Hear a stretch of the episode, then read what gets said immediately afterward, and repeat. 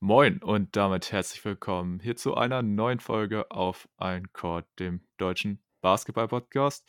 Ich bin der Tobi und mit mir in der Leitung ist The Jet. Tim, grüß dich. Moin Mahlzeit, bienvenidos.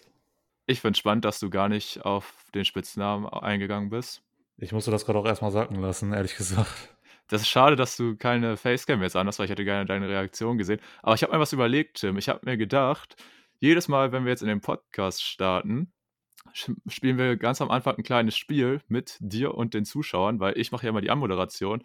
Und ich habe mir gedacht, ich gehe einfach mal auf B-Boy Ref und da werden dir ja immer am Anfang Spieler vorgeschlagen. Und ich gehe einfach auf irgendeinen random Spieler und sage dann einfach zur Begrüßung, stelle ich dich mit den Spitznamen dieses Spielers vor und dann können du und die Zuschauer den Namen erraten. Und ich muss zugeben, jetzt beim ersten Mal ist es vielleicht relativ einfach. Hast du die Lösung schon parat, Tim? Kenny Smith. Bei The Jet? Kenny The Jet Smith? Nee, es ist tatsächlich Jason Terry. Ja, ich meine, Kenny Smith hätte den auch als Spitznamen. Ich bin mir jetzt gerade aber auch unsicher. Okay. Äh, ja, okay. Ah, Perfekt die Rubrik eingeführt. Perfekt. Also, Leute, ihr merkt, Tim steht jetzt 0 zu 1. Ich hoffe, ihr habt es beim ersten Mal direkt ähm, erraten. Aber ja, ich hoffe, äh, du hast Spaß an der Kategorie, Tim, weil das wird dir jetzt jedes Mal bevorstehen, außer ich vergesse es dann halt nicht. Ja, von bei BK Ref gibt es ja teilweise auch richtig wilde Spitznamen, die eigentlich niemand kennen kann. Ja, deswegen, das ist total witzig so und vielleicht hast du da direkt immer schon am Anfang Kopfzerbrechen oder halt einfach nicht, weil mir da keine Spieler vorgeschlagen werden, die Spitznamen haben. Ist ja teilweise auch total interessant, so manche Spieler haben dann so zehn Spitznamen, von denen man neun noch nie gehört hat und dann so ein absoluter Wett oder so seit zig Jahren in der Liga hat einfach keinen. Das ist ganz interessant. Aber bitte erklär mir jetzt nochmal, warum ich 0 zu 1 stehe, denn ich habe gerade nochmal geguckt, Kenny Smith hat auch The Jet als Spitznamen da stehen. Ja, aber es war ja nicht Kenny Smith. Ja, aber das ist doch dann unfair, denn dann kann ich doch nicht wissen, wer dir jetzt gerade angezeigt wird, wenn mehrere denselben Spitznamen haben. Du musst du abwägen. Ja, muss ich abwägen, ist klar. Ich, niemand hat gesagt, dass es einfach wird, Tim.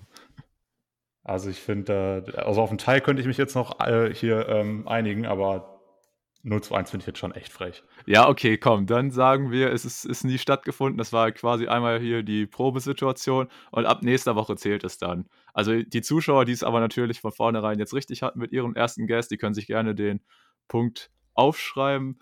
Aber bei dir sagen wir mal, lassen wir es einfach und du stehst jetzt noch mit 0 zu 0 in den Records. Aber wie gesagt, wenn ich es nicht beim nächsten Mal schon wieder vergessen habe, wird das jetzt äh, eine Kategorie sein, die wir am Anfang immer machen. Ist, glaube ich, ganz cool, mit so einem kleinen Spiel direkt in den Pod reinzustarten. Ja, ist auf jeden Fall eine coole Idee. Aber hast mich auch ein bisschen mit überrascht. Vor allem, dass du mich dann einfach als The Jet bezeichnet hast, denn ich finde, ich habe weder was mit Jason Terry noch mit Kenny Smith gemeinsam, aber ja, gut. Ey, da können richtig witzige Momente bei entstehen, wenn ich dir dann irgendeinen so coolen Spitznamen am Anfang sage und danach kommt halt einfach immer noch so Tim. das wird stark. Also da könnt ihr euch auf jeden Fall für die nächsten Episoden auf was freuen. Wie gesagt, könnt ihr auch gerne immer mitraten, um welchen Spieler es wohl gerade geht. Aber ja, ähm, die Frage, mit der wir ja sonst immer den Pod einleiten, beziehungsweise ich den Pod einleite, möchte ich auch natürlich nicht zu kurz kommen lassen. Deswegen, Tim, seit der letzten Episode ist einiges passiert. Zwei All-Star-Starter haben mal eben die Conference gewechselt. Ein gewisser King hat sich an die Scoring-Liste der NBA ja, gesetzt. Und nichtsdestotrotz ist natürlich erstmal die wichtigste Frage am Anfang, Tim. Wie geht's dir denn? Ja, mir geht's ganz gut, denn ich habe am Freitag was festgestellt. Ich weiß gar nicht, ob du das mitgekriegt hast, aber ich fand es erstmal ziemlich wild, als ich das gelesen habe. Hast du mitbekommen, dass die Band Linkin Park einen neuen Song veröffentlicht hat? Ja, tatsächlich. Das habe ich auch bei einigen Leuten bei mir in der Story gesehen. Also das habe ich äh, so am Rande mitbekommen. Habe auch einmal kurz reingehört und fand es nice. Fand es jetzt natürlich nicht so auf dem Linkin Park Niveau, auf dem sie schon mal waren. So, ich glaube, das ist generell so eine Richtung, dass die sich so ein bisschen verändert haben über die Jahre. So das allererste Album so von dem war ja richtig krass, aber ja, war irgendwo nie so richtig meine Musik, beziehungsweise hat sich so ein bisschen in die falsche Richtung für mich jetzt persönlich entwickelt. Aber ich fand den neuen Song auf jeden Fall ganz stabil. Wie war dein Eindruck? Ähm, also ich war halt sowieso erstmal völlig überrascht, ich hatte das jetzt gar nicht auf dem Schirm, dass die noch unveröffentlichtes Material haben, was sie jetzt noch äh, raushauen. Es ist jetzt auch ähm, im Zusammenhang mit dem 20-jährigen Jubiläum von, der, von dem zweiten Album entstanden. Das zweite Album war übrigens auch noch sehr gut. Also es war nicht nur das erste, aber ich gebe dir recht, danach ist so ein bisschen, ja, finde ich auch in die falsche Richtung gegangen. Hat so ein bisschen mehr poplastig und so. Aber äh, überhaupt nochmal was von denen zu bekommen, halt auch mit der Beteiligung von Chester Bennington, fand ich erstmal ziemlich krass. Und ich finde den Song auch tatsächlich ziemlich geil. Ich finde es schon ein ziemlicher Banger, aber gut, wie es bei Musik nur so ist, gehen da Meinungen auch ein bisschen auseinander. Aber ich habe den jetzt in den letzten Tagen so unfassbar oft gehört und ich bin ihn noch nicht leid. Und das ist schon immer ein gutes Zeichen. Ja, das auf jeden Fall. Äh, ich weiß gar nicht, war äh, Mythoria, war das dann das erste oder zweite das Album? zweite. Das, Das war das zweite, okay. Ja, ich habe da nämlich auch so die Reihenfolge nicht so unbedingt auf, im Kopf, weil ich, wie gesagt, jetzt nicht der größte Fan bin. Aber ja, auf jeden Fall, Linkin Park zu Beginn war auf jeden Fall richtig stabil. Dann hat, wie gesagt, ein bisschen natürlich auch ihren Style geändert und so. Und dann hat es mich persönlich jetzt nicht mehr so angesprochen. Aber ja, äh, mich hat es tatsächlich gar nicht mal so überrascht, dass jetzt nochmal was kommt. Weil ich sag mal, ja gut, das ist vielleicht jetzt nicht so die Richtung, die dich interessiert, aber ich höre ja auch zum Beispiel viel US-Rap oder so. Und da hat man schon häufiger mal erlebt, dass ein Künstler relativ früh leider von uns gegangen ist, aufgrund der verschiedensten Umstände, aber dann halt trotzdem noch so viel, ja, unreleased Zeug von dem drin war, dass da teilweise noch zwei Alben oder so hinterhergekommen sind und so. Und das ist schon crazy, aber gerade auch bei Linkin Park ist das natürlich äh, sehr schön, dass sie da nochmal für ihre wirklich vielen, vielen Fans dann nochmal so einen coolen Song dann auch nachlegen können. Ja, also ich meine, dass das gemacht wird, ist für mich jetzt auch nicht neu. Ich kann mich auch noch beispielsweise daran erinnern, als jetzt Michael Jackson gestorben war. War das 2008 oder 2009 oder so? Neun Da müsste, wurde, glaube ich. ich glaube auch 2009, ja, ne? Da gab es auch noch ein paar Songs, die danach veröffentlicht worden sind, aber das war dann relativ kurz dann auch danach. Bei Linkin Park ist es jetzt ja so, dass der Frontsänger 2017 schon gestorben ist und danach ist ja gar nichts mehr gekommen. Deswegen hat mich jetzt der Zeitpunkt so ein bisschen überrascht. Aber ja, wenn man es dann eben mit dem 20-jährigen Jubiläum von dem zweiten Album dann verbinden kann, äh, dann wird schon irgendwo ein bisschen schlüssiger. Ich habe jetzt auch gesehen, dass die so ein Fanpaket jetzt verkaufen, was man sich vorbestellen kann, wo eben auch nochmal mehrere unveröffentlichte Songs dann drauf sind und so. Ähm, und so ein paar Merchandise-Sachen halt. Also da bin ich sogar auch am überlegen, ob ich mir das zulege, da ich ja auch mein ganzes Leben lang eigentlich ein sehr großer Linkin Park-Fan war und es auch immer noch bin. Deswegen, da wird es vielleicht auch noch in Kauf geben, aber ich habe mich einfach riesig gefreut, dass man von denen jetzt auch nochmal was Neues bekommt, weil wie gesagt, also Kong gesehen habe ich es jetzt gar nicht und dann freut man sich natürlich umso mehr. Ja, klar, ist natürlich gerade für die Fans auch richtig nice, wenn da so unerwartet nochmal irgendwas Neues zu kommt und du bist ja auch wirklich ein großer Linkin Park-Fan, hast ja auch, äh, hast du das Poster von Chester Bellingham noch bei dir hängen oder? Ja, die, die Leinwand hängt noch im Wohnzimmer, ja. Ah, okay, da hatte ich jetzt nicht mehr so ganz auf dem Schirm. Ich wusste es auf jeden Fall, dass du ja bei deiner alten Bude drin hattest und da auch relativ äh, präsent auch platziert. Deshalb wird bei dir das auch relativ schnell, glaube ich, klar, sobald man sich mal ein bisschen mit dir zumindest über Musik austauscht oder dann einfach bei euch durch die Wohnung geht, dann kommt man, glaube ich, relativ schnell drauf, dass du vielleicht auch für die Band gewisse Sympathien empfindest. Aber ja, ist doch cool, auf jeden Fall. So kann man dann auf jeden Fall auch ins Wochenende starten, denke ich. Ja, definitiv. Also hätte schlechter laufen können. Ja, nice, alles klar. Dann würde ich sagen, können wir jetzt noch ein bisschen off-topic am Anfang uns mit dem Hauptthema des Pods beschäftigen. Und das ist natürlich der Basketball, der in der NBA stattgefunden hat. Wobei es in dieser Episode tatsächlich eher weniger um die Geschehnisse auf dem Court gehen soll, sondern tatsächlich um die ja, Geschehnisse rund um die Trade Deadline, die jetzt am vergangenen Donnerstag, zu dem wir das Ganze jetzt aufnehmen werden, ähm, ja, stattgefunden hat. Das heißt, die Teams hatten jetzt so die letzten Möglichkeiten, via Trades etwas an ihren Kadern zu verändern. Geht, geht jetzt da noch, noch mit der Möglichkeit weiter, ja, sich Spieler über Buyouts zu holen. Aber das ist ja mit den Erfahrungen der letzten Jahre auch irgendwie immer ein bisschen overrated. Also die richtig große letzte Chance, da noch was zu verändern, hatten die Teams halt jetzt am vergangenen Donnerstag. Und ja, es ist auf jeden Fall einiges passiert. Und jetzt wäre meine Frage, Tim, wollen wir jetzt sofort mit den Deals reinstarten oder wollen wir vorher nochmal über LeBron James reden oder wollen wir den am Ende nochmal erwähnen?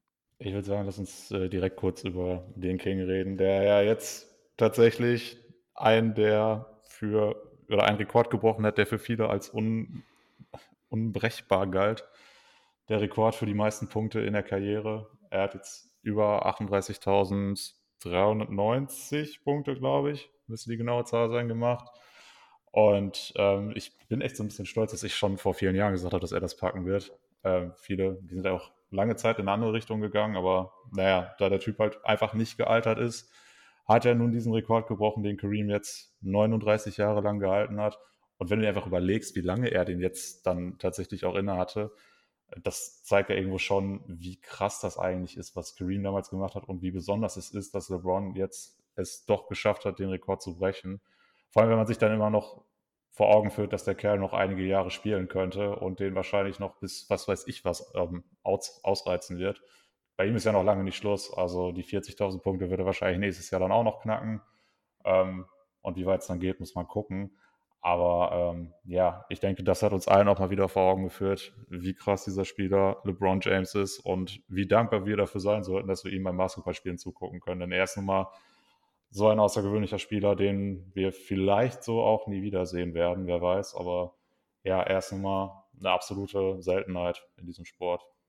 Auf jeden Fall. Also das war halt wieder einer dieser Meilensteine, die LeBron immer wieder erreicht. Und ja, jetzt zum Beispiel mit der Scoring-Liste war halt immer nur so das Ding, jeder wusste, er wird es irgendwann an die Eins schaffen nach einer gewissen Zeit. Und dann wurde es natürlich auch jedes Mal gefeiert, wenn der in der Rangliste wieder nach oben geklettert ist. Und ja, jetzt ist halt eben der Moment gekommen, an dem er an Kareem vorbeigezogen ist. Und das ist halt einfach so krass, wenn man sich das halt echt so vor Augen führt, wie du gesagt hast. Ähm, der Mann spielt ja halt jetzt seit 20 Jahren, meine ich, in der Liga, sollte jetzt sein ja, 20. 20. Saison. 20. Saison sein. Ist länger in der Liga, als er davor halt nicht in der Liga war. Und du hast ja auch schon gesagt, es ist noch nicht wirklich ein Ende in Sicht. Also auch wenn, du, wenn man ihn halt spielen sieht. Es ist ja jetzt nicht so, dass er wirklich so ein bisschen, sag ich mal, auf den letzten Metern noch ist und unbedingt auf Krampf diesen Rekord noch brechen wollte. Es ist halt wirklich so, er ist nach wie vor der klar beste Spieler seines Teams und sorgt halt auch natürlich noch dafür, dass er, oder er hat für sich noch den Anspruch, halt relevanten Basketball zu spielen. War jetzt in den letzten beiden Jahren immer ein bisschen schwierig mit den Lakers, muss, muss er sich, glaube ich, ehrlich gesagt auch selber eingestehen. Aber ist natürlich echt heftig, dass er das jetzt geschafft hat, sich da an die 1 zu setzen, hat damit Geschichte geschrieben und wird diese auch noch weiter ausbauen. Und bei LeBron ist halt einfach auch das Gesamtpaket so krass, wenn du dir vorstellst, dass der Mann ja auch zeitgleich jetzt noch, meine ich, Vierter in der All-Time-Assist-Liste ist und da dann auch potenziell noch Chance hat, weiterzugehen. Da wird er wahrscheinlich nicht bis an die 1 gehen. Ich glaube, da hat Stockton so einen dieser Rekorde, der wahrscheinlich für die Ewigkeit halten wird. Aber hey, das, hat, das haben bestimmt auch einige zuvor über den Kareem-Rekord gesagt. Und der wurde halt jetzt geknackt. Deswegen sollte man da nicht immer zu voreilig sein.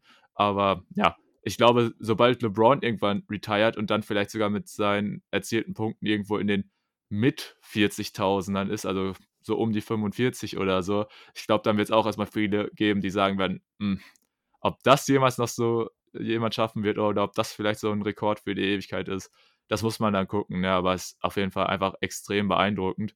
Und ja, konnten sich der King auf jeden Fall zu Recht drüber feiern lassen. Aber das Einzige, was halt echt schade war, er hat es ja jetzt in dem Spiel gegen die Oklahoma City Thunder gemacht, was halt echt einfach so ein bisschen den Vibe gekillt hat, obwohl es natürlich null im Verhältnis steht, weil dass sie danach einfach das Spiel verloren haben. Ne? Also man hatte das halt so ähnlich wie bei Stephen Curry, als er den Dreierrekord gebrochen hatte. Danach wurde das Spiel unterbrochen und er konnte sich bedanken, hatte seinen Moment mit Kareem, hat mit Adam Silver natürlich noch ein Foto gemacht, hat den Ball bekommen, mit dem er diesen Wurf getroffen hat. Und das war natürlich alles schön und gut er hat sich natürlich auch bedankt und das war, wie gesagt, ein Moment für die History Books und so. Aber ich weiß nicht, ob ich da jetzt so ein bisschen das zu, ja, da so ein bisschen äh, zu engstirnig drauf gucke oder so, aber irgendwie fand ich, dass sie danach das Spiel auch noch verloren haben. Hat das so ein bisschen für mich gekillt, zumindest diesen Moment. Ich weiß auch nicht, ob das so gut war, es während des Spiels zu machen, ob das nicht vielleicht auch so ein bisschen den Flow rausgenommen hat. Aber es war so ein kleiner Punkt, muss ich sagen, der mich gestört hat, obwohl es wahrscheinlich, wenn man da in, ja, wahrscheinlich schon in einem Jahr oder so drauf guckt, wird man denken, ja, scheißegal, es war halt das Spiel, wo LeBron den äh, Rekord gebrochen hat und ob sie das jetzt gewonnen oder verloren haben, wird im Endeffekt scheißegal sein. Nur war jetzt für mich an dem Tag hat es so ein bisschen, hm, war, hatte einen leichten Beigeschmack. Ja, absolut verständlich. Und ich weiß nicht, ob du das auch gelesen hast, aber bei den ganzen Meilensteinen, die LeBron knackt, ist es irgendwie so eine Tradition, dass dann das Spiel immer verloren wird. Ich glaube, in dem Spiel, ähm, wo er Kobe überholt hat, damals in Philly, da haben die sogar relativ klar auch verloren. Ähm, das Spiel, wo er die 30.000 voll gemacht hat, haben die, glaube ich, auch verloren. Und da habe ich mehrere Beispiele von gelesen, wo das irgendwie jedes Mal so ist. Also ja, auch eine gewisse Art der Tradition. Aber wie du schon sagst, wenn wir da einem Jahr drauf gucken, wird es kein Schwein interessieren. Da wirst du wirklich nur noch lesen, ja, damals gegen OKC am, wann war es? Ich habe das Datum jetzt nicht mehr im Kopf, 6. Februar oder so, ähm, hat er einfach den Rekord von Kareem gebrochen, den eigentlich keiner geglaubt hat zu brechen aber er hat es dann eben doch geschafft und das wird dann das sein, was im Vordergrund steht. Also, ne, klar war es in dem Moment schade, dass sie es verloren haben, aber das, was länger in den Gedächtnis der Fans bleiben wird, ist eben dieser Moment, wo Kareem ihnen dann den Ball übergibt, so symbolisch quasi wie die Fackelübergabe. Und deswegen ist die Niederlage da eigentlich eher nebensächlich, denke ich. Ja, safe. Wird halt sowas sein, das hat einen halt so ein bisschen im Moment jetzt gestört, weil ich habe es mir halt auch live angeguckt, aber dadurch, dass das Ganze so mit der Unterbrechung gedauert hat und so, konnte ich ja das Spielende nicht mehr gucken, aber es war ja relativ lange absehbar, dass die Lakers das wahrscheinlich nicht mehr gewinnen werden.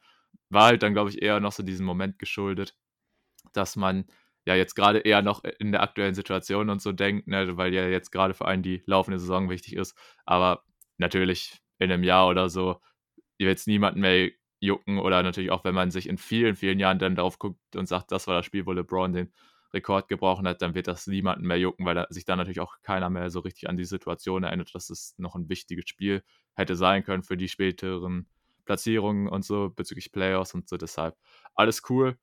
Nee, aber dann würde ich sagen, haben wir soweit ja auch alles zu LeBron gesagt. Interessanter Fact, den du noch mit eingebracht hast, das hatte ich tatsächlich so nicht auf dem Schirm, aber ja, wollen wir uns dann so langsam zu den Trades widmen oder hast du noch was zum King?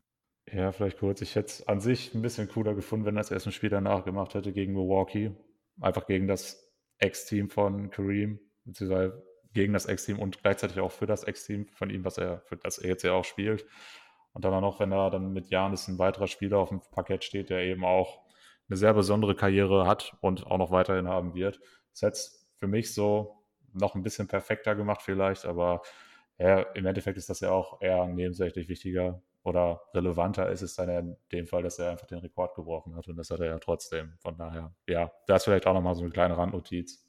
Ja, auf jeden Fall. Ist halt eh jetzt so ein bisschen die Frage, weil er jetzt auch seit diesem Rekordspiel aussetzt, ob er sich da jetzt vielleicht so ein bisschen zu gequält hat, weil er hat ja jetzt so anscheinend Beschwerden mit seinem Fuß, hat jetzt die letzten Spiele nicht gespielt und da muss man jetzt auch erstmal gucken, ähm, wie es mit ihm da weitergeht. Gesundheitlich wäre jetzt natürlich sehr bitter, wenn er jetzt gesundheitlich ausfallen sollte.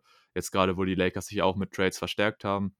Aber gut, das werden wir dann sehen. Bislang waren die Lakers dann noch relativ passiv, sage ich mal, gab jetzt nicht wirklich eine größere Meldung zu, ja, wie lange das ungefähr dauern kann mit seiner Ausfallzeit. Nur ich denke, wir werden ihn auf jeden Fall nochmal wiedersehen in dieser Saison und dann würde ich sagen, können wir jetzt auch über die Trade Deadline reden, oder?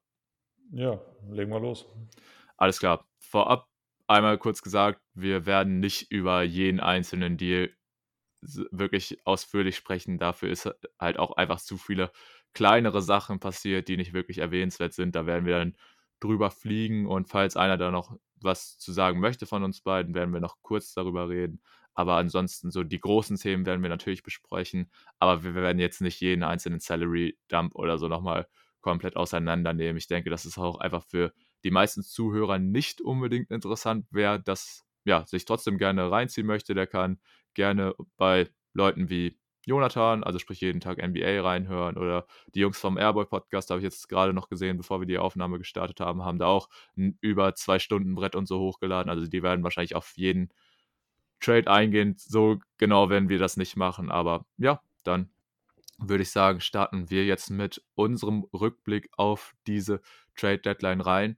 Und ich würde sagen, wir starten mit den Brooklyn Nets und namentlich mit Kyrie Irving, denn es sah ja eigentlich ganz gut für die Brooklyn Nets aus. Man hatte natürlich wie immer so ein bisschen seine Themen außerhalb des Feldes während der Saison, aber bis auf jetzt die aktuelle Verletzung von Kevin Durant lief sportlich eigentlich ganz gut. Man war auf jeden Fall noch im Rennen um einen Platz, äh, um einen Platz heim, im Heimvorteil für die Playoffs im Osten. Steht ja jetzt aktuell auf dem fünften Rang. Also war auf jeden Fall im Playoffs-Rennen.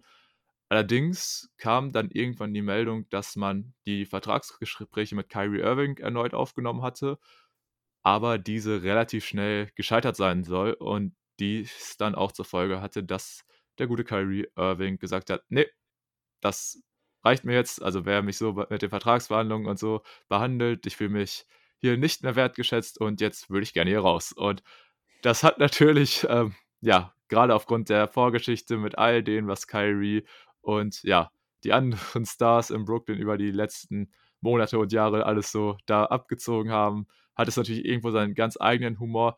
aber darüber wollen wir, denke ich, jetzt gar nicht so genau reden. Dieses ganze Projekt mit der Brooklyn Big Free und so, dieses, wie die gescheitert sind und so. Ich glaube, darüber kann man irgendwann noch mal einen ganz eigenen Pod machen. Deshalb werde ich da jetzt auch gar nicht zu tief drauf eingehen. Denn ja, dann stand relativ klar, ich weiß jetzt gar nicht, wie viele Tage es davor waren, vor der Trading Deadline, dass Kyrie Irving halt raus aus Brooklyn möchte. Ich glaube, es waren pff, ungefähr eine Woche vorher oder so, kam halt die, ja, die Trade-Forderung. Und dann hat es keine zwei Tage gedauert, bis Kyrie dann tatsächlich getradet worden ist und ein neues Zuhause gefunden hat, nämlich in Dallas. Und als die Meldung kam, Tim, was war da so deine erste Reaktion drauf? Ja, irgendwie hat es ein bisschen ins Bild gepasst bei, bei all dem, was du gerade auch gesagt hast, wie es bei den Nets dieses Jahr lief. Es war ja schon eine deutliche Besserung, auch was die Charaktere innerhalb der Franchise angeht, im Vergleich zu dem, was wir da auch schon erlebt haben, gerade was so im Sommer war. Aber dass dann so völlig aus dem Nichts eigentlich dann diese Trade-Forderung von Kyrie kommt, war dann zwar, wie ich gerade schon gesagt habe, eigentlich schon aus dem Nichts und überraschend, aber irgendwo hat sich dann doch nicht überrascht, weil es immer noch Kyrie Irving ist und der ja immer dafür bekannt ist, auch zu ungewöhnlichen Mitteln zu greifen. Ähm, ja, ich weiß nicht, also ich habe im ersten Mal, glaube ich, erstmal gelacht, denn wie gesagt, es passt einfach irgendwo so komplett ins Bild von dem, wie er sich in den letzten Monaten noch oder Jahren, muss man ja mittlerweile sagen, gegeben hat. Ähm, und ich habe dann auch direkt angefangen zu überlegen, ja, wer ist denn jetzt bereit, für ihn zu traden? Da gab es für mich dann ein Team, was da doch die klar besten Chancen hatte. Das wurde es dann aber letztendlich nicht. Spoiler-Alarm, es waren die Lakers. Und ähm, was ich gerade noch aufgreifen wollte, du hast ja gesagt, das war irgendwie ungefähr eine Woche vorher. Ich glaube, es war der Freitag vor der Trading Deadline und den Sonntag wurde er dann schon getradet. Und ich, ich muss es, tut mir leid, muss, ich muss es jetzt wirklich sagen, aber ich muss mir nochmal dafür auf die Schulter klopfen, denn wir hatten ja dann direkt nach der Forderung auch noch kurz miteinander geschrieben und ich habe gesagt, er geht noch dieses Wochenende weg. Und ich, ich weiß bis heute nicht, warum äh, ich so diesen Gedanken hatte, ja, das wird safe passieren. Aber ich hatte recht. Ja, kann, kannst du dir auf jeden Fall auch auf die Schultern klopfen, weil es ist letztendlich so passiert. Aber es war halt echt auch irgendwie so ein bisschen weird, weil ja, du hattest halt diese Forderung, die am Freitag kam und dann natürlich erste Meldung, die Lakers sind ähm, sehr interessiert daran, Kyrie Irving zu verpflichten und du so, wow, was für eine Überraschung. Und ja, dann kam so nach und nach, dass auch die Mavericks starkes Interesse haben, die Clippers interessiert sind, aber auch die Phoenix Suns. Und diese vier Franchises sollen dann wohl auch Angebote für Kyrie abgegeben haben. Und ja, da kamen jetzt mehr oder weniger die Details schlussendlich zu raus. Die Lakers sollen beide First Rounder angeboten haben. Und so wie ich das jetzt mitbekommen habe, sollen das auch oder sollte das auch das einzige Angebot mit mehreren First Round Picks gewesen sein. Aber die Brooklyn Nets, wie danach auch herausgekommen ist, sollen ja insbesondere auch Joe Tsai die Absicht gehabt haben, Kyrie nach Möglichkeit nicht zu den Lakers zu traden, weil das wohl von ihm das präferierte Ziel wäre. Und ja, die Brooklyn Nets sich wahrscheinlich nach der vergangenen Zeit mit Kyrie gedacht haben, nee, also zur Wunschdestination müssen wir ihn jetzt nicht unbedingt traden. Und ja, damit waren die Lakers quasi schon raus. Äh, die Nets hatten auch kein Interesse dran, Westbrook im Gegenzug aufzunehmen. Und ich glaube, dadurch wäre es alleine schon vom Salary nicht unbedingt möglich gewesen, das Ganze ohne ein drittes Team durchzuziehen. Damit waren die Lakers raus. Und dann fand ich es tatsächlich sehr interessant, für wen sich äh, ja die Nets als Trade-Partner für Kyrie entscheiden werden, beziehungsweise welches Team ja ein zufriedenstellendes Angebot raushaut. Weil wenn du dann guckst, die Clippers, Suns und Mavs sind alles Teams, die im Westen sich auf jeden Fall ja, mit so einem Trade nach, nach ziemlich weit vorne ähm, in Bezug auf ja, den Contender-Kreis bringen würden.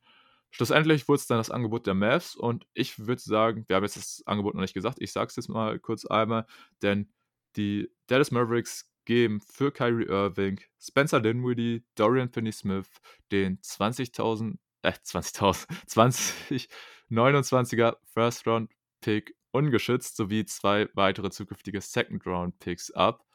Und ja, da haben die Brooklyn Nets gesagt, das machen wir, haben zugestimmt und jetzt ist Kyrie Irving ein Dallas Maverick. Und das hat mich dann doch irgendwo überrascht, dass tatsächlich die Mavs ja diesen Deal jetzt so durchgezogen haben, auch mit den Assets. Da können wir, glaube ich, gleich nochmal drauf eingehen. Da würde ich jetzt auch nach deiner ersten Reaktion fragen, Tim, als du dann das Trade-Paket gesehen hast. Wie war so dein erster Eindruck dazu? Fandest du, es war ein guter Gegenwert für Kyrie? Also aus Netzsicht war mein Gedanke, alles richtig gemacht, denn dass Kyrie nicht mehr für die Netz spielt, war ja schon klar. Das haben die ja auch klar kommuniziert, dass er nach der Trade-Verlängerung nicht mehr das Parkett betreten wird. Und wenn du dafür dann als Gegenwert mit Spencer Dinwiddie erstmal auch einen Point Guard bekommst, den du auch starten lassen kannst, ist das schon mal gut. Wenn du obendrauf dann auch noch Dorian Finney-Smith bekommst, einen sehr gefragten Flügelverteidiger, der jedem Team weiterhilft, ist das umso besser. Und dann plus die Picks, da kann man, denke ich, auch absolut nicht meckern. Von daher für mich auf jeden Fall nachvollziehbar, dass die Netz gesagt haben, ja, das Angebot, das passt so, das ist für uns okay. Aus Mavs Sicht, ja, da werden wir wahrscheinlich gleich noch ein bisschen länger äh, drüber sprechen, ob das jetzt wirklich so sinnvoll war, das zu machen. Ähm, ich war auch erstmal ein bisschen überrascht, dass es tatsächlich auch die Mavericks werden, denn die hatte ich von den vier Teams, die du vorhin auch genannt hattest, eigentlich am wenigsten auf dem Schirm, was das angeht.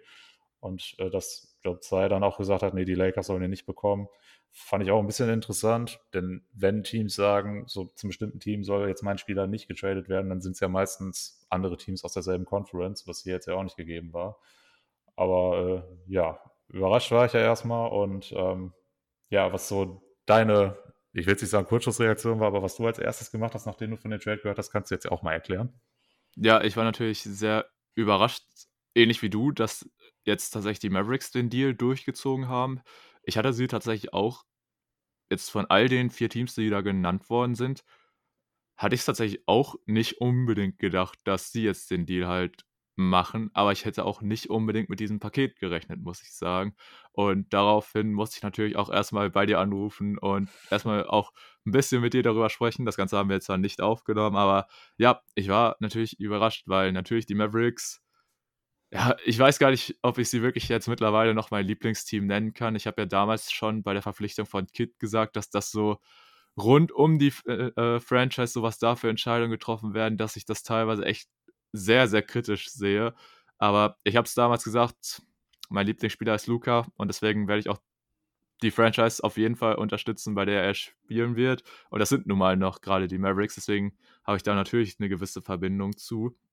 Und ja, dass die sich jetzt natürlich mit Kyrie Irving den nächsten streitbaren Charakter äh, da reinholen.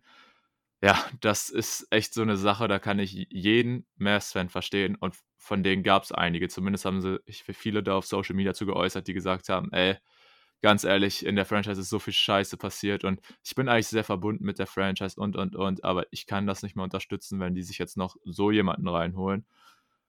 Ohne das jetzt nochmal groß ausführen zu müssen, ihr kennt alle die Person Kyrie Irving, beziehungsweise nicht die Person, aber das, was man in der Öffentlichkeit von Kyrie Irving mitbekommt, da müssen wir jetzt, glaube ich, nicht auf die ganzen Skandale und so eingehen. Ja, aber für viele war das halt echt so ein Punkt, wo die gesagt haben, boah, ich, ich kann es irgendwie nicht mehr. Ich kann diese Franchise, die mir irgendwo dann doch am Herzen lag, gab ja wirklich viele, die die Mavs seitdem Dirk da halt in den 90ern, Ende der 90er zugestoßen ist, die irgendwo ja im Herzen tragen oder unterstützen. Und dass jetzt wirklich da manche gesagt haben, ey, nee, mit so einem Charakter jetzt noch dazu, es geht irgendwo nicht, ist natürlich alleine schon mal ein krasses Zeichen.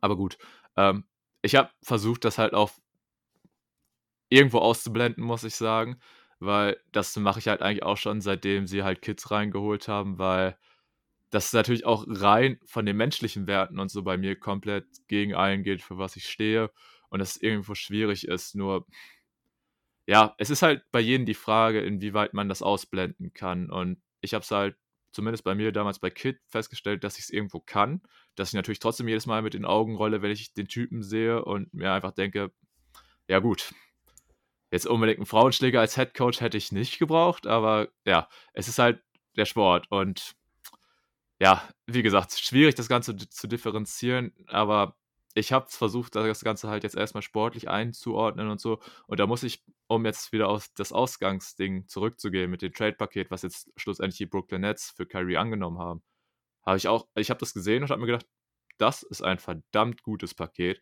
Finde ich für Brooklyn, aus Brooklyn-Sicht fand ich es Hammer, weil man muss sich halt jetzt echt nochmal vor Augen führen. Du hast jetzt für Kyrie Irving, der auf einem auslaufenden Vertrag war, der über die letzten, ja, dreieinhalb Jahre, eigentlich seitdem er da war, fast nur für Chaos gesorgt hat. Mal mehr, mal weniger.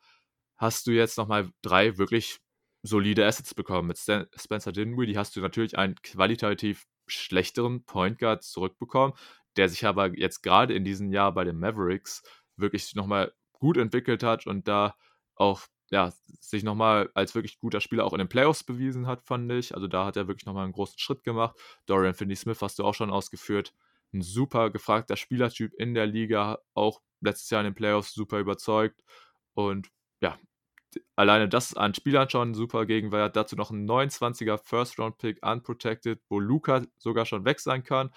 Und das alleine fand ich war schon, also drei Assets für jetzt eventuell noch drei Monate Kyrie, die er halt noch vertraglich jetzt erstmal da war, zu bekommen. Hammer Deal für die Nets. Und aus Dallas Sicht, ja, war es halt ein Deal, wo ich sagen muss, ich hatte es irgendwo nicht überrascht, also, weil halt irgendwie diese, dieser Druck, den irgendwie, der anscheinend intern in der Franchise liegt, sich unbedingt diesen Coaster für Luca reinholen zu wollen, der scheint wohl wirklich so groß gewesen zu sein, dass man da, ich will nicht sagen, nicht mehr rational gedenkt hat, aber ich finde es halt, wie gesagt, ein krasses Paket. Wirklich so drei gute Assets für jetzt dieses ja, Experiment mit Kyrie, was eventuell drei Monate geht und dann ist er weg, je nachdem, ob man mit ihm verlängert oder nicht. Dieses Wagnis einzugehen, hat mich dann doch überrascht. Also wirklich dieses Total-Paket, so wie es jetzt letztendlich durchgegangen ist, hat mich echt überrascht. Also hättest du da jetzt vielleicht irgendwie Dodo noch rausgelassen und hättest da einen Negativvertrag wie den von Hardaway oder Bertans oder so noch mit reingehauen, hätte ich sogar gesagt, ja, okay, das ist halt ein Gamble, aber irgendwo kann ich es einsehen, das Risiko ist noch in Ordnung, aber so, jetzt gerade natürlich auch noch, dass äh, Finney Smith weg ist, der halt der beste Verteidiger im Team war, ja, das lässt einen so ein bisschen Fragen zurückschauen, weil jetzt guckst du dir dieses Team an und denkst, okay, du hast wahrscheinlich den besten Backcourt der Liga mit Kyrie und Luca, aber die Defense ist schwierig, gerade weil jetzt auch keine Folgemoves passiert sind in, ja, im Zuge dessen.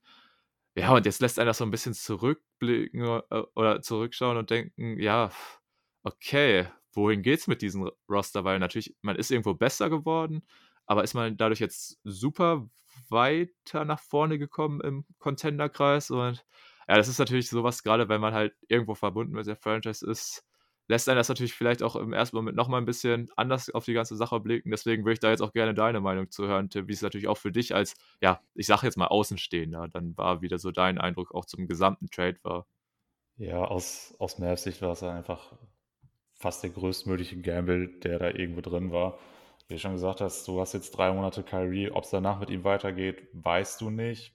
Dann hast du außerdem, ja, mit Spencer Dinwiddie einen sehr wichtigen Spieler abgegeben, dazu mit Dodo den wichtigsten Verteidiger, den du hattest, oder was heißt den wichtigsten, zumindest den besten. Ähm, und das fand ich auch wichtig, dass du gesagt hast, der 29er First-Round-Pick könnte in eine Zeit fallen, in der Luca schon nicht mehr beim Team ist. Also kann der unfassbar viel wert sein. Auch wenn es natürlich schwierig ist, das jetzt sechs Jahre im Voraus schon zu bewerten. Aber ne, was du eben sehen kannst, ist, das ist auch so ein bisschen, bisschen kritisch, ob der dann tatsächlich dann, also ob Luca in dem Fall dann noch da ist. Also hast du wirklich sehr viel reingesteckt und ich muss auch ehrlich sagen, ich bin nach wie vor, auch wenn wir jetzt schon ein paar Spiele gesehen haben mit Kyrie bei den Mavs, ich bin nach wie vor unentschlossen, ob das Team jetzt tatsächlich dem Titel so viel näher ist als zuvor. Denn ich bin schon der Meinung, dass du jetzt ein besseres Team auf jeden Fall in der Regular Season bist, wo eben die Offense deutlich mehr Strahlkraft hat aber wenn es jetzt Richtung Playoffs geht, dann wird die Defense echt zum Problem. Denn mit Dodo hast du da einen sehr wichtigen Mann verloren, gerade wenn es dann eben darum geht, die äh, offensiv starken Wings zu verteidigen, wovon es jetzt in der Western Conference auch nicht unbedingt wenig gibt. Und dann hast du da in der Defense einfach immer Kyrie und Luca rumlaufen, die nun mal sehr angreifbar sind. Also ja, weiß ich nicht. Ich kann mir vorstellen, dass man jetzt in der Regular Season dann dadurch ein besseres Abschneiden erzielt als ohne diesen Trade. Nur wie viel dir das danach bringt, ist halt eben die Frage. Und wie gesagt, ich weiß einfach nicht, ob man Kyrie darüber über die Saison hinaus dann noch behalten kann. Ich denke, du musst ihm jetzt eigentlich den Max-Contract anbieten, denn äh, dass Kyrie jetzt das Geld will, ist, denke ich, relativ klar. Da musst du von ausgehen, dass er da auf nichts verzichten wird. Ne, denn das war ja nun mal offensichtlich auch der Grund, warum die Nets ihn nicht verlängern wollten. Denen war das einfach zu riskant, äh, zu sagen, ja, ey, wenn du jetzt wieder nur als Teilzeitkraft da irgendwo fungierst, dann wollen wir dir keinen Max geben. Ähm, also bist du aus Mavs-Sicht irgendwo schon gezwungen, das jetzt auch anzubieten. Nur du weißt bei Kyrie auch einfach nicht, ob er nicht nach ein paar Wochen schon sagt, ich habe keinen Bock mehr auf Dallas. Das gefällt mir ja alles nicht. Ich will irgendwo, keine Ahnung, irgendwo am Strand spielen, was weiß ich was. Also ja, großer Move und der Zeitpunkt, den man jetzt gewählt hat, um so einen riskanten Move zu machen, ist halt auch ein bisschen, bisschen befremdlich, denn äh, Luca ist jetzt in dem ersten oder zweiten Jahr seiner Verlängerung. Ersten.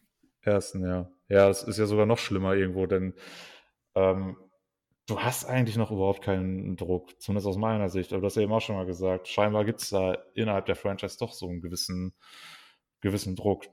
Woher auch immer der herkommt. Keine Ahnung. Vielleicht sagt Mark Cuban einfach, ey, 2011 sind wir zwar Meister geworden, aber das ist ja auch schon wieder so lange her. Jetzt, ne, irgendwas muss passieren, keine Ahnung. Also das Risiko wäre mir persönlich als Entscheidungsträger viel zu hoch gewesen. Und ja, müssen wir jetzt einfach mal gucken, ob sich das tatsächlich auszahlt. Also mein erster Eindruck, und da bin ich nach wie vor der Meinung, ist, das war ein Fehler aus Mavs Sicht. Ja, ja, kann ich nachvollziehen. Die Einschätzung von dir ist, glaube ich, auch auf rationale Sicht gesehen wahrscheinlich die überwiegende, die wahrscheinlich die Mehrheit der ja, deutschen Basketball-Bubble oder natürlich auch insgesamt der Basketball-Bubble so hat. Und ja, es ist halt der größtmögliche Gamble. Wenn man ganz ehrlich ist, es ist wirklich, wenn du auf die Liga guckst, es gibt keinen Spieler, bei dem du ein höheres Risiko eingehen kannst, dass das Ganze komplett in die Hose geht, als wenn du dich für, als wenn du für Kyrie tradest. Und ja, die Mavs haben die Möglichkeit gesehen, Kyrie zu bekommen und haben sie genutzt. Das muss man sagen. Es war halt wirklich, es ist gerade bei diesen, ich muss auch mal auf diesen anscheinend Druck zurückkommen, Luca unbedingt diesen Co-Star in die Seite zu stellen, weil dass das halt wirklich auch in der Franchise anscheinend so gesehen worden ist, finde ich krass, weil natürlich man liest immer diese ganzen Trolls auf Twitter, bla bla bla, Luca needs some help, bla und so. Aber dass auch wirklich so intern dann in der Franchise da so ein Druck zu, zu, äh, anscheinend da gewesen ist. Das finde ich halt krass, weil du hast gesagt, du bist jetzt im ersten Jahr von Lukas Max Vertrag.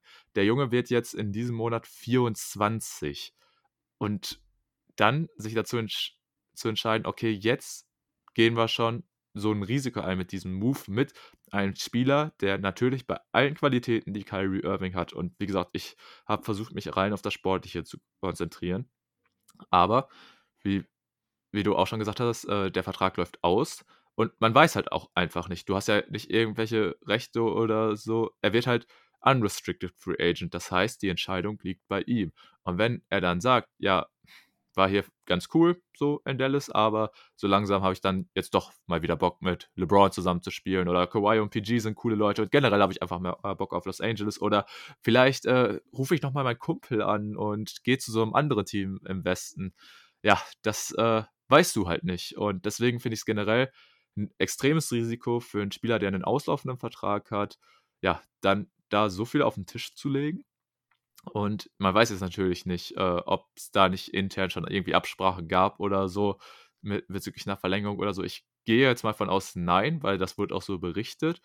Und ja, da musst du halt jetzt echt gucken. Und jetzt hast du dich so ein bisschen, finde ich, auch in eine Sackgasse gebracht, weil da kommt halt irgendwo jetzt wieder dieser Faktor mit Kyrie eben rein. Wie gesagt, ganz kann man das, finde ich, bei ihm einfach nie ausblenden, dass du ihn halt diesen Max-Vertrag hinlegen musst und du weißt halt einfach nicht, was bei Kyrie passiert. Selbst wenn er den unterschreibt, kann es sein, dass er irgendwann dann keine Lust hat oder wieder fehlt oder irgendwas macht, sag ich mal, was nichts mit dem Basketballerischen zu tun hat. Weil, wie gesagt, da ist er halt, da müssen wir nicht drüber reden, dass er ein Top-Basketballer ist und dass er natürlich da die Mess verstärken wird.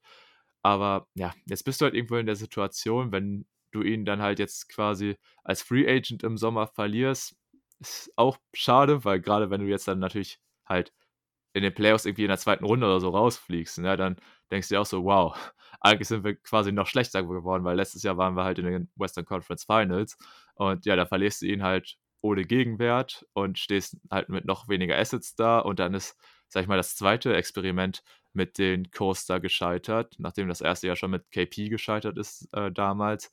Und ja, das ist halt, das sind alles so Aussichten, wo ich mir denke, hm, weiß ich nicht, weil ich bin da auch beide für diese Saison natürlich, man wird wahrscheinlich in der Regular Season besser abschneiden, aber ich weiß es halt echt nicht, ob man mit der Kaderkonstellation sich jetzt wirklich als ernsthaften Contender im Westen sehen kann.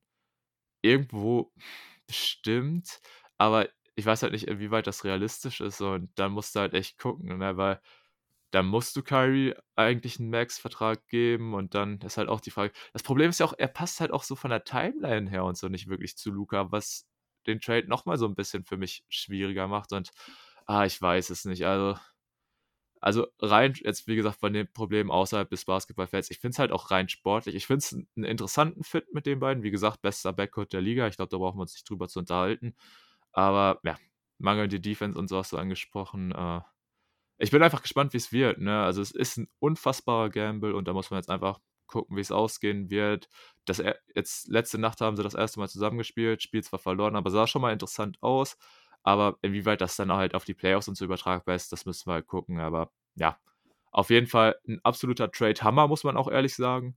Aber ja, inwieweit sich das dann halt jetzt äh, für die Titelchancen der Mavs und so und ja, generell mit der Playoffs-Performance. Ich weiß es nicht. Ich lasse mich einfach überraschen. Wäre natürlich sehr schön, wenn ich als riesen Luca-Fanboy irgendwie sehen würde, dass er einen Titel gewinnt. Ob es mit Kyrie als Coaster passieren wird, wage ich zwar noch zu bezweifeln, aber hey, einfach abwarten. Ja, richtig, einfach abwarten. Vielleicht nochmal kurz auf das Thema Contender, also Mavs als Contender. Ich sage, nein, sind sie für mich persönlich nicht. Einfach aus dem Grund, was wir jetzt beide schon erwähnt hatten, die Defense ist jetzt deutlich schlechter geworden und die war dies Jahr sowieso ja schon nicht gut. Und wir haben im Westen einfach noch so ein paar andere Teams, die ja jetzt auch bei der Trading Deadline nochmal ein bisschen Gas gegeben haben und nochmal deutlich besser geworden sind. Also ja, das stärkt nochmal so ein bisschen die Zweifel, dass die Mavs jetzt tatsächlich als Gewinner rausgehen. Gut, dann würde ich sagen, bleiben wir einfach mal bei Brooklyn und das passt jetzt vielleicht zeitlich nicht so ganz. Also da werden wir jetzt so ein bisschen springen bezüglich der Deals bei der Deadline. Also wir werden da jetzt nicht komplett chronologisch drin vorgehen. Aber ja, wir versetzen uns jetzt nochmal in die Situation. Der Kyrie Irving Deal ist durchgegangen. Kyrie und Markeith Morris, den ich jetzt vorhin unterschlagen haben, gehen zu den Mavericks und im Gegenzug kriegt man halt die Picks und Dorian Finney-Smith und Spencer Dinwiddie und dann war zu dem Zeitpunkt noch ein gewisser Kevin Durant in Brooklyn und ja, da jetzt vielleicht mal die Frage an dich, Tim, als der Kyrie-Deal durchgegangen ist und man wusste, was Brooklyn im Gegensatz zurückbekommt, was hast du dann gedacht passiert in Brooklyn? Wovon bist du ausgegangen? Ich bin davon ausgegangen, dass man mit dem Team rund um KD erstmal bis zum Sommer weiterspielt und guck, was geht. Denn ich fand es so auf dem Papier auch erstmal relativ interessant. Ähm, klar, was mit, mit Dinwiddie dann schon ein Downgrade im Vergleich zu Kyrie, aber mit Dodo dann halt wieder einen Spieler reinbekommen, der sehr wichtig für das Team werden konnte. Also bin ich erstmal davon ausgegangen, dass man mit der Kaderkonstellation, die man in dem Moment hatte, erstmal weitermacht. Davon bin ich auch ausgegangen und da ich jetzt schon ein bisschen viel geredet habe, würde ich einfach dich darum bitten, vielleicht den Zuhörern nochmal zu erzählen, was dann rund um die Personalie Kevin Durant so in Brooklyn passiert ist. Ja, es war zunächst erstmal relativ unklar, wie KD zu den ganzen Trade steht. Man hat da sehr wenig von mitbekommen. Ich habe irgendwann gelesen, dass man KD wohl auch telefonisch nicht wirklich erreichen kann, beziehungsweise dass sein Agent ihn irgendwo wohl auch nicht erreichen konnte. Und ja, plötzlich gab es dann die Meldung, dass Kevin Durant dann wohl doch getradet werden könnte. Und naja, wenn der Name KD so ein bisschen auf den Markt geschmissen wird, dann sind natürlich alle Teams erstmal so ein bisschen hellhörig. Was kann man da machen? Denn er ist ja nun mal nach wie vor ein Top-5-Spieler in der Liga, wenn nicht sogar Top 3, kann man, die Diskussion will ich jetzt nicht aufmachen. Aber ich denke, ich weiß, man, oder man weiß, worauf ich hinaus will. Und plötzlich gab es dann die Meldung, dass die Phoenix Suns ein Trade-Angebot für ihn vorbereiten. Und ich dachte, oh, das hatte er ja im Sommer bereits gefordert. Da kam es nicht zu. Jetzt gibt es eine neue Offensive aus Phoenix in die Richtung.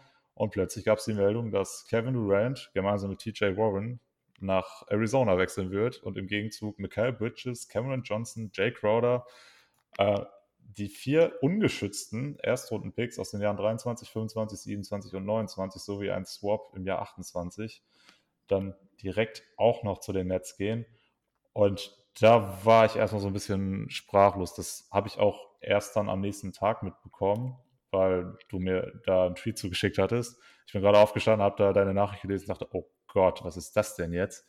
Und äh, ja, mal, ich weiß nicht, wie es äh, dir ging, aber ich habe gedacht, boah, Junge, Junge, haben die da jetzt erstmal viel äh, reingehauen. Also die Suns in dem Fall, einfach vier ungeschützte Erstrundpicks. Ich weiß gar nicht, wann es das das letzte Mal gab.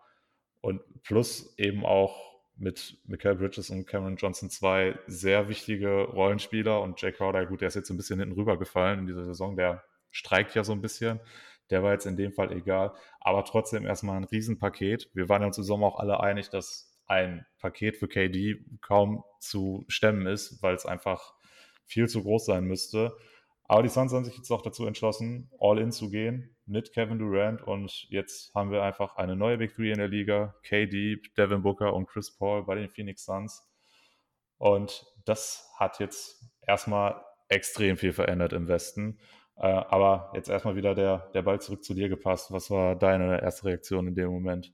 Ja, mir ging es ähnlich wie dir, weil ich bin ja quasi auch gerade frisch aufgestanden, habe aufs Handy geguckt, weil es war ja der Tag, an dem die Trading Deadline quasi angefangen hat, von der deutschen Zeit her aus. Und dann kam der Tweet von Shams um ungefähr 7 Uhr morgens deutscher Zeit, dass äh, ja, Kevin Durant getradet wird. Und da habe ich mir so gedacht, erstmal, was? So, äh, jetzt vor zwei Minuten oder so ist nicht bei den Amis so 1 Uhr nachts oder so, ne? Und dann ist mir das auch erst so, so hä, das, was, was, was? Und dann aber halt geguckt, okay, es ist wirklich der echte Champs mit seiner, ja, mit seiner Verifizierung und dann kam das auch rund um Vosch und so und dann hat sich das wirklich abgezeichnet okay, das ist jetzt echt passiert. Und da war natürlich erstmal maximale Verwirrung auch bei mir. Dann habe ich dir auch den Tweet dazu geschickt und so. Und das kam halt für mich echt überraschend, weil ich bin, wie gesagt, auch davon ausgegangen, dass die Brooklyn Nets, einfach weil sie in dieser aktuell wirklich guten Situation waren, vom Standing her und auch jetzt, dass der Kader jetzt, wer weiß, ob man sagen kann, er ist besser geworden im Zuge des Kyrie-Deals, aber halt auf jeden Fall, es war ein Team, was ich auch gerne gesehen hätte, wie Kevin Durant halt mit diesen Ganzen um ihn herum so abgeliefert hätte. Ne?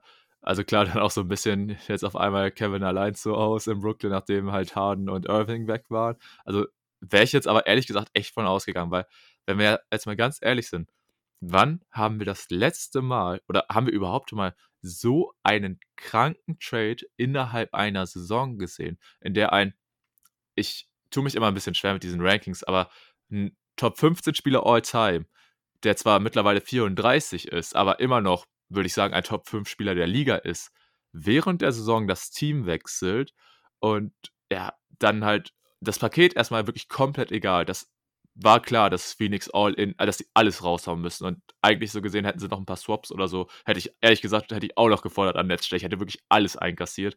Aber dass, dass das überhaupt passiert, dass Kevin Durant während einer laufenden Saison das Team wechselt, ganz ehrlich, das ist hier im Leben nicht für Möglichkeiten. Ich hätte echt nicht gedacht, dass das passiert, weil ich hätte echt gedacht, Brooklyn bringt jetzt diese Saison noch irgendwo zu Ende und dass sie dann sagen, komm, wir setzen uns im Sommer nochmal zusammen und dann gucken wir, dann finden wir nochmal eine Lösung, dann hast du immer noch drei Jahre Restvertrag und dann schauen wir. Dann können vielleicht manche Teams auch nochmal mehr traden als jetzt, weil da muss man echt sagen, gab es ja wenig Teams. So die Suns waren eins der wenigen Teams, die all ihre Assets zur Verfügung hatten und die auch von den Spielern her noch welche da hatten, die jetzt für die Nets auch interessant waren, denn es gab ja auch die Gerüchte schon mal im Sommer.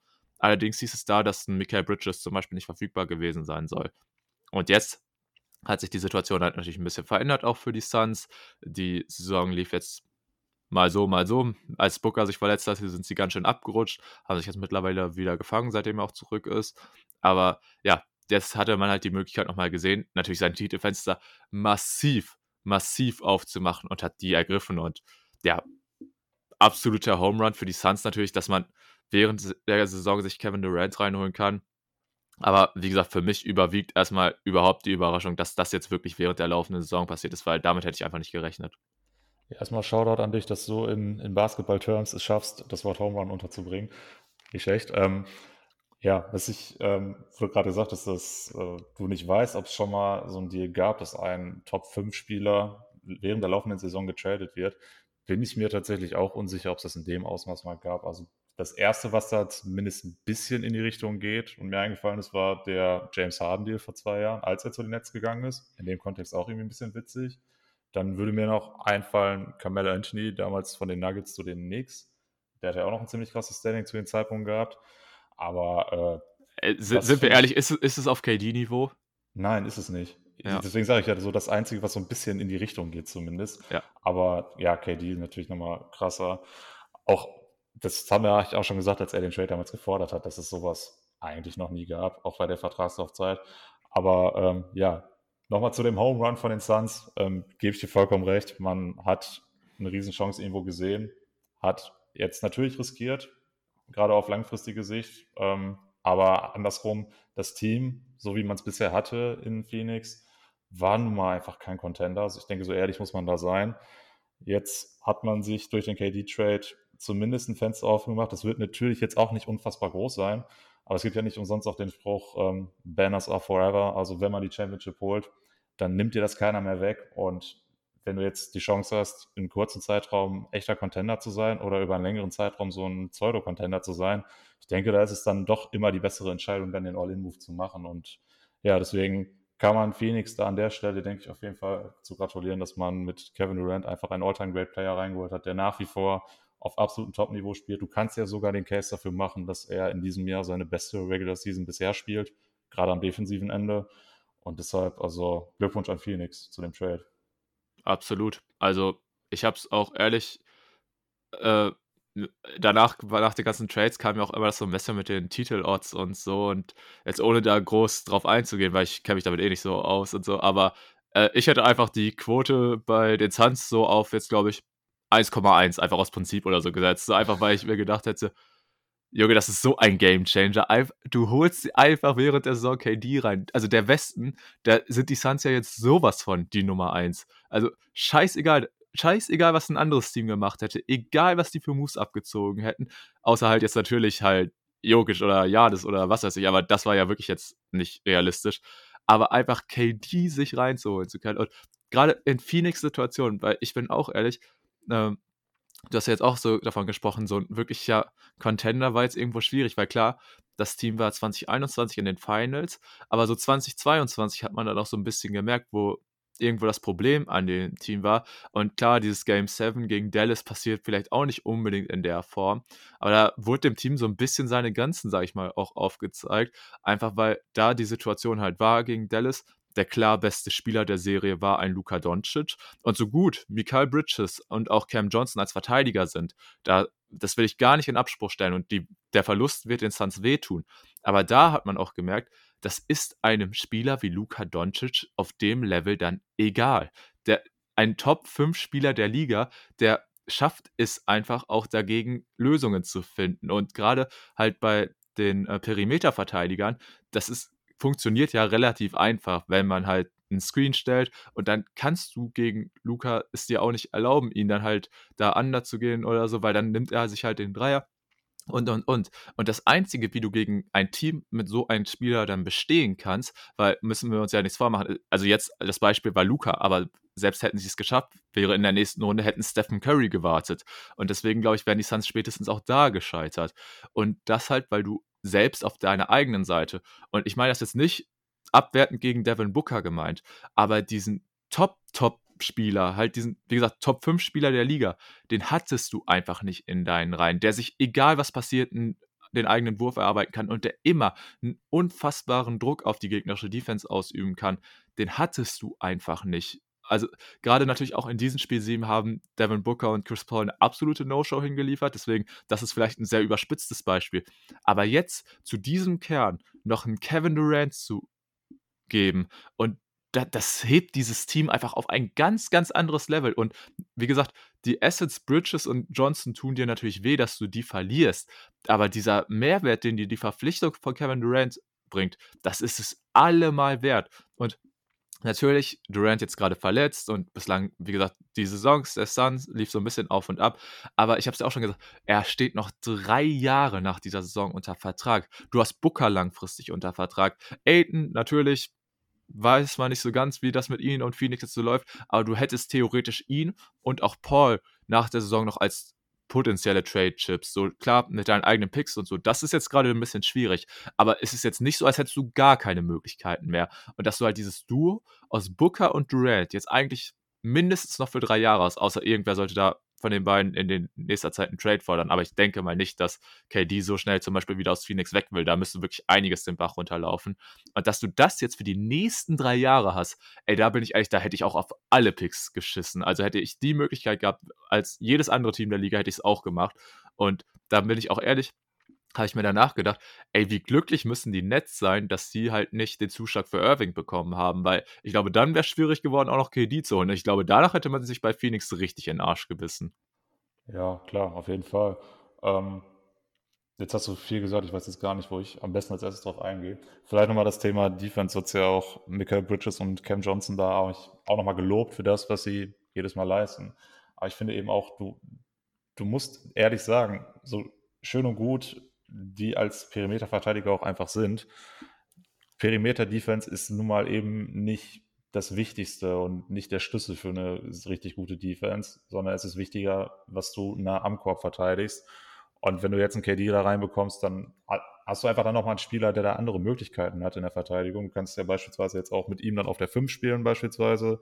Ähm, und da bringt er dir am Ring ja auch einen gewissen Schutz. Auch, naja, wenn er da jetzt natürlich nicht der absolut elitäre ist, aber ich denke, ihr wisst alle, was ich meine, wenn ich sage, dass KD defensiv da eben nochmal einen ganz anderen Einfluss haben kann und er die Team-Defense vielleicht sogar besser macht, auch wenn das vielleicht erstmal ein bisschen weit hergeholt klingt. Aber das habe ich jetzt auch schon des Öfteren immer mal wieder gelesen, dass man da tatsächlich auch einen Case für machen kann.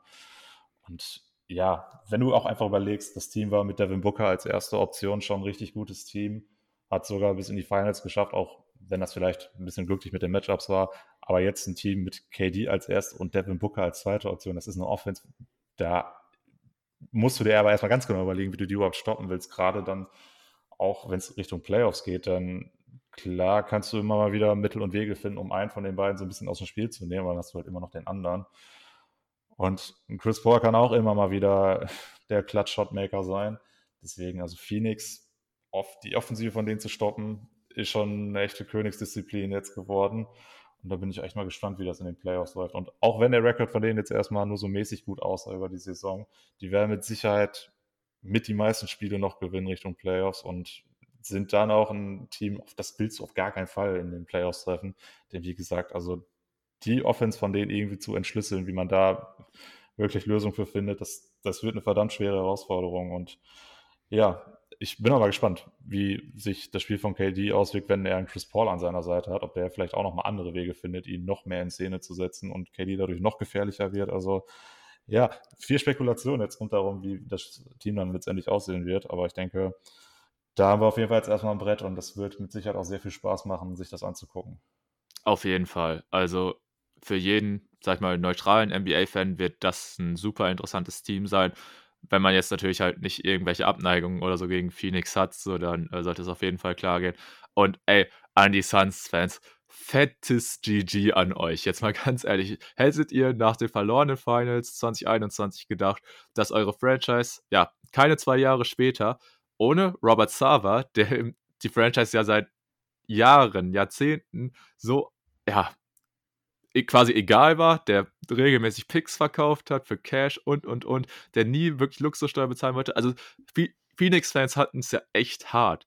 Und ja, dann als neue Franchise und so, da muss man ja ehrlich sagen, äh, als neue Franchise nicht, äh, aber als Franchise, die halt noch nie einen Titel gewonnen hat und, und, und, also in der Geschichte nicht wirklich erfolgreich war, dass jetzt quasi dieser ganze Skandal um Sava, der halt dazu auch geführt hat, dass er jetzt halt nicht mehr der Owner ist, sondern jetzt der ähm, gute Matt Ishbia reingekommen ist. Und dieses Team, das musst du dir ja auch erstmal vorstellen, was das für ein Move ist. Er kommt rein, übernimmt das Team ein paar Tage vor der Trade Deadline und der erste Move, den er erstmal macht, ist Kevin Durant reinzuholen. Was ist das für ein Boss-Move? Also, Wahnsinn, Wahnsinn, was da echt in Phoenix passiert ist. Da muss man wirklich sagen, dieses ganze Thema rund um Sava ist wahrscheinlich das Beste, was denn hätte passieren können, weil so unter den Umständen, wie es davor war, das wäre, glaube ich, nicht passiert, weil hätte ich Spiel jetzt den Laden später übernommen, ich habe dazu jetzt, jetzt ist ein Artikel noch gelesen, bevor Ishbia, äh, weil von ihnen dieser nochmal dieser Push Richtung Durant ausging, haben sich die Phoenix Suns mit fucking John Collins beschäftigt.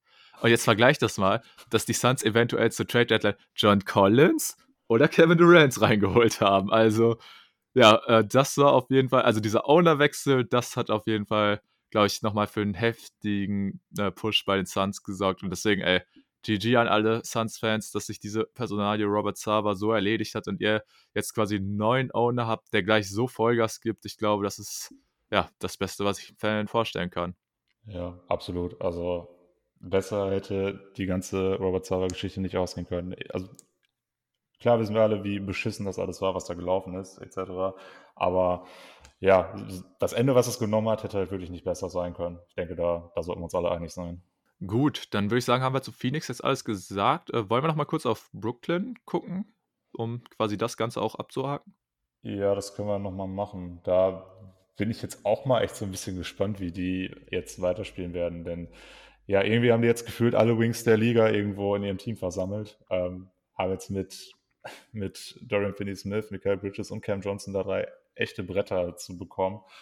Und äh, ja, weiß ich irgendwie auch noch gar nicht so richtig einzuschätzen, in welche Richtung das jetzt geht. Denn klar ist es irgendwo erstmal ganz interessant, was man für ein Material hat. Aber ich denke, so richtig erfolgreich wirst du damit wahrscheinlich auch nicht sein, weil es dann irgendwo so ein bisschen am Scoring fehlt. Aber andererseits haben die jetzt natürlich dadurch auch unfassbar viele Assets, die man dann in späteren Trades nochmal benutzen könnte, beispielsweise im Sommer. Also Brooklyn irgendwo jetzt echt so eine Wundertüte. Da weiß ich nicht, hast, hast, hast du da schon irgendwie ein präziseres Urteil, was man da jetzt am besten raus macht, aus dem, was man. Ja. Also langfristige Planung in Brooklyn finde ich richtig schwierig. Einfach weil du in dieser ja wirklich blöden Situation bist, dass du, du hast ja wirklich viele Assets, aber dir fehlt es an Stars.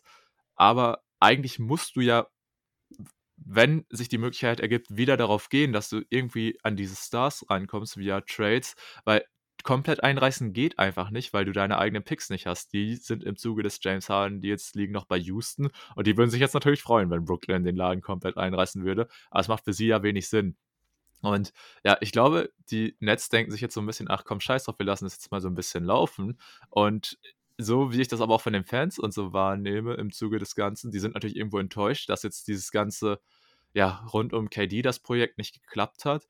Da waren natürlich die Hoffnungen deutlich größer, aber irgendwie habe ich so mitbekommen, dass jetzt der generelle Vibe auch so ist, ey, die geben mir voll so das Gefühl von den Team damals, äh, von diesem Netz, so um 2017 bis 2019 rum, rund um D-Lo, Dinwiddie war ja damals auch schon da, äh, Joe Harris war damals noch da, ein junger Jared Allen und so. Und das war ja so voll das coole Team, was auch jetzt nicht wirklich Star Power hatte, aber was trotzdem solide performt hat. Ich weiß gar nicht, wie die damals so, ob die überhaupt in die Playoffs gekommen sind oder so. Das habe ich, ich glaube, die sind Sechster oder so geworden. Mhm. Und das ist tatsächlich jetzt auch so ein bisschen das, wo ich Brooklyn für diese Saison noch so einschätzen würde. Also ich könnte mir gut vorstellen, dass die sich direkt für die Playoffs qualifizieren, weil du hast ja schon gesagt, allein was die auf dem Wing für eine Defense haben, und das ist ja auch so witzig. Damals, als die Big Three versammelt war, hat man immer gesagt, ey, dem fehlt es komplett an Flügelverteidigern. Und jetzt haben die so gefühlt die, die absolute Elite der Liga da versammelt. Das ist ja echt auch irgendwie so wieder ganz witzig gelaufen.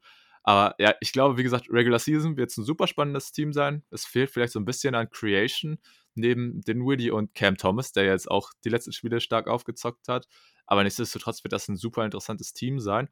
Und du hast ja trotzdem noch so Namen wie den von Ben Simmons, wo ja auch keiner genau weiß, wie es mit ihm weitergehen wird.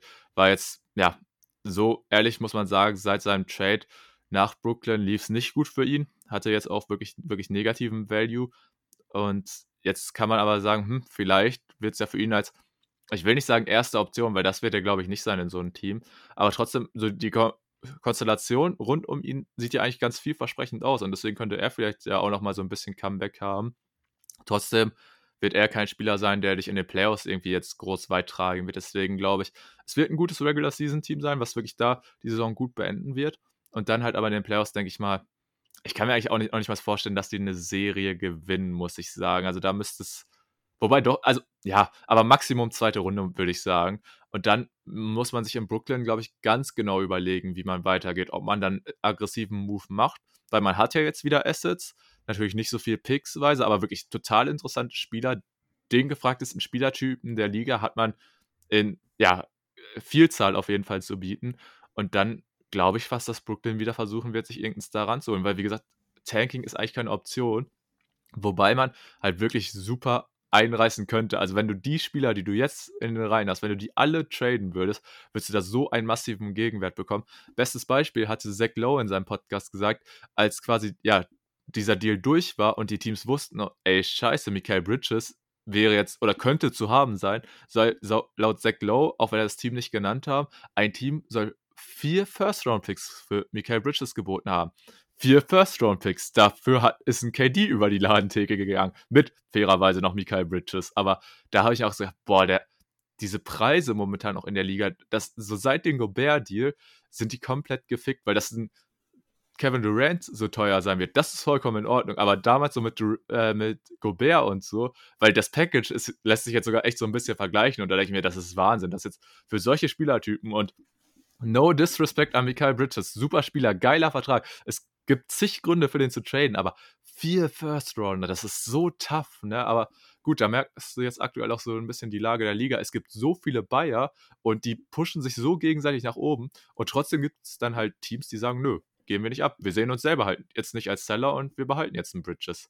Ja, also ich denke allgemein kannst du zu diesen Preisen, gerade wenn es dann um die Involvierung von Picks geht, sagen, das ist jetzt aktuell so, weil Minnesota irgendwie so extrem viel Bock auf Gobert hatte. Aber wenn jetzt alle Teams da diese Forderung stellen, dann wird die irgendwann auch keiner mehr bezahlen, dann wird der Markt sich davon alleine wieder regulieren. Da mache ich mir jetzt eigentlich relativ wenig Sorgen. Aber ja, auf jeden Fall ein guter Punkt, ähm, dass die Nets da jetzt auch unfassbare Möglichkeiten haben mit weiteren Deals, ist, denke ich, relativ absehbar. Und was man bei Brooklyn, finde ich, auch nicht unterschätzen darf, ist, dass die Destination an sich ja jetzt auch für Superstars nicht gerade so völlig uninteressant ist. Ähm, denn ich finde, da haben die Nets auch wirklich einen wichtigen Schritt gemacht, dass sie KD tatsächlich zu den Suns getradet haben, denn da haben sie jetzt tatsächlich dem Superstar auch so sein, seine Zieldestination gegeben.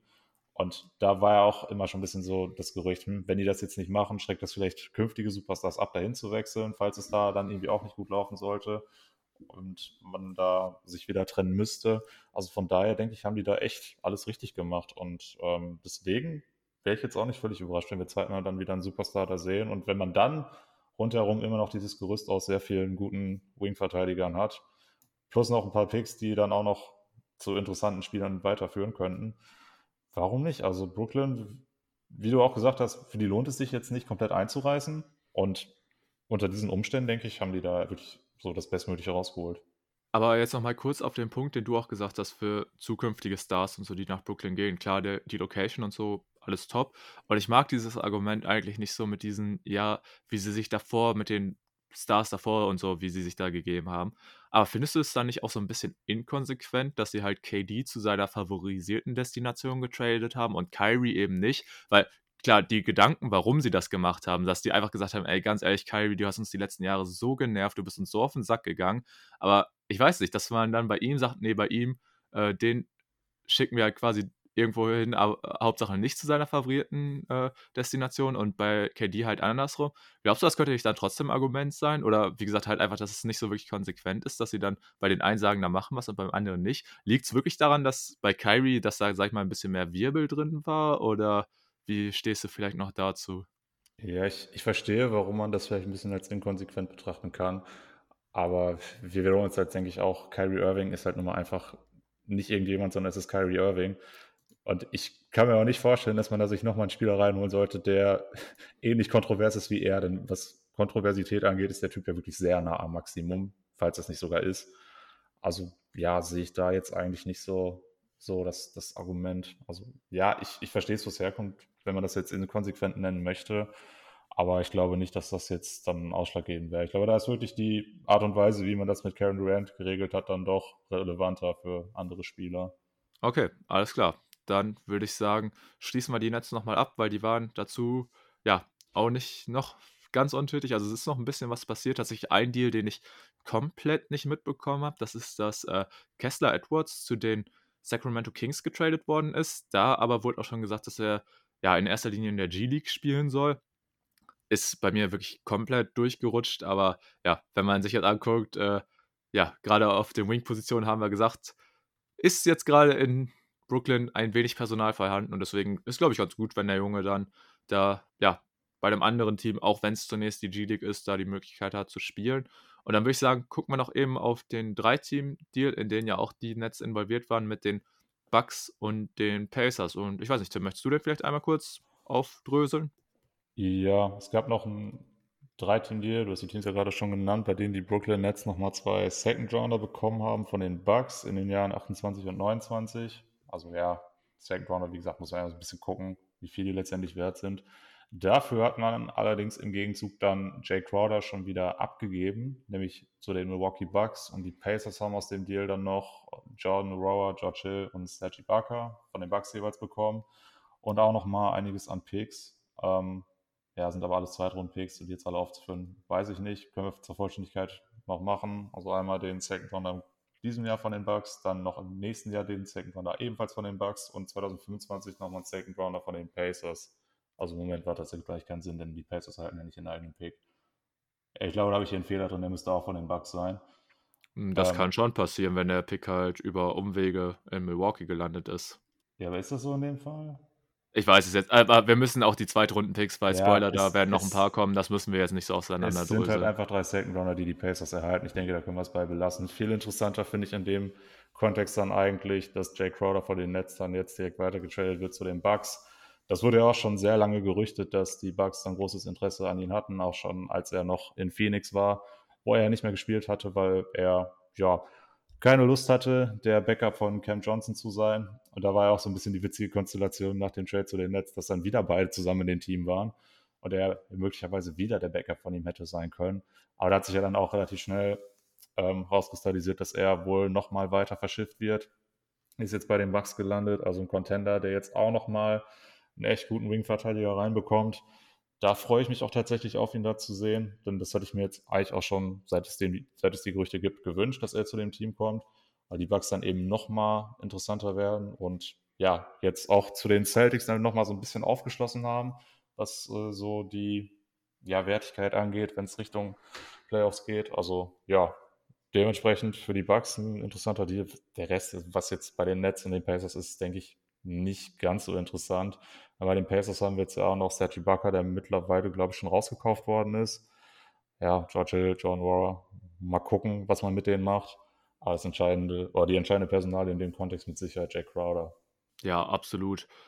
Hat sich halt wirklich abgezeichnet, dass ja sein Weg nach Milwaukee führen wird. Gab da ja auch schon, als er noch in Phoenix war, ja quasi diese Meldung, dass äh, die Bucks überhaupt erstmal um Erlaubnis gebeten haben, mit ihm zu sprechen, weil ja diese ganze Aktion rund um Crowder auch, dass er gesagt hat, er will jetzt nicht spielen und so. Ich glaube, er hat sich da wirklich keinen Gefallen mitgetan, weil er hätte einfach zocken können. Cam Johnson ist dann natürlich auch verletzungsbedingt ausgefallen. Und ja, dann hätte er sowieso nicht an Minuten gespart. Gut, das konnte man jetzt natürlich nicht wissen. Aber trotzdem glaube ich, also er hat es ja auch so ein bisschen gemacht, weil er ja halt den Trade forcieren wollte. Aber spätestens, als der Johnson ausgefallen ist, dann hätte, wäre er auf seine Minuten gekommen, hätte sich ins Schaufenster spielen können. Und äh, ich weiß nicht, also komische Aktion irgendwie echt von Crowder und ich weiß nicht, ob es ihnen so geholfen hat, gerade weil er jetzt quasi dann ja von 0 auf 100 auch wieder auf einmal NBA-Basketball spielen muss, obwohl er jetzt ein Dreivierteljahr oder so raus gewesen ist. Es war irgendwie nicht so der smarteste Move, aber ich glaube trotzdem ist er ein interessanter Spieler, der vielen Teams helfen kann, hat sich auch schon in den Playoffs bewiesen. Ich weiß aber tatsächlich gar nicht, ob Milwaukee so der beste Fit für ihn ist, weil klar, so an äh, Wing Defense kann man nie genug haben.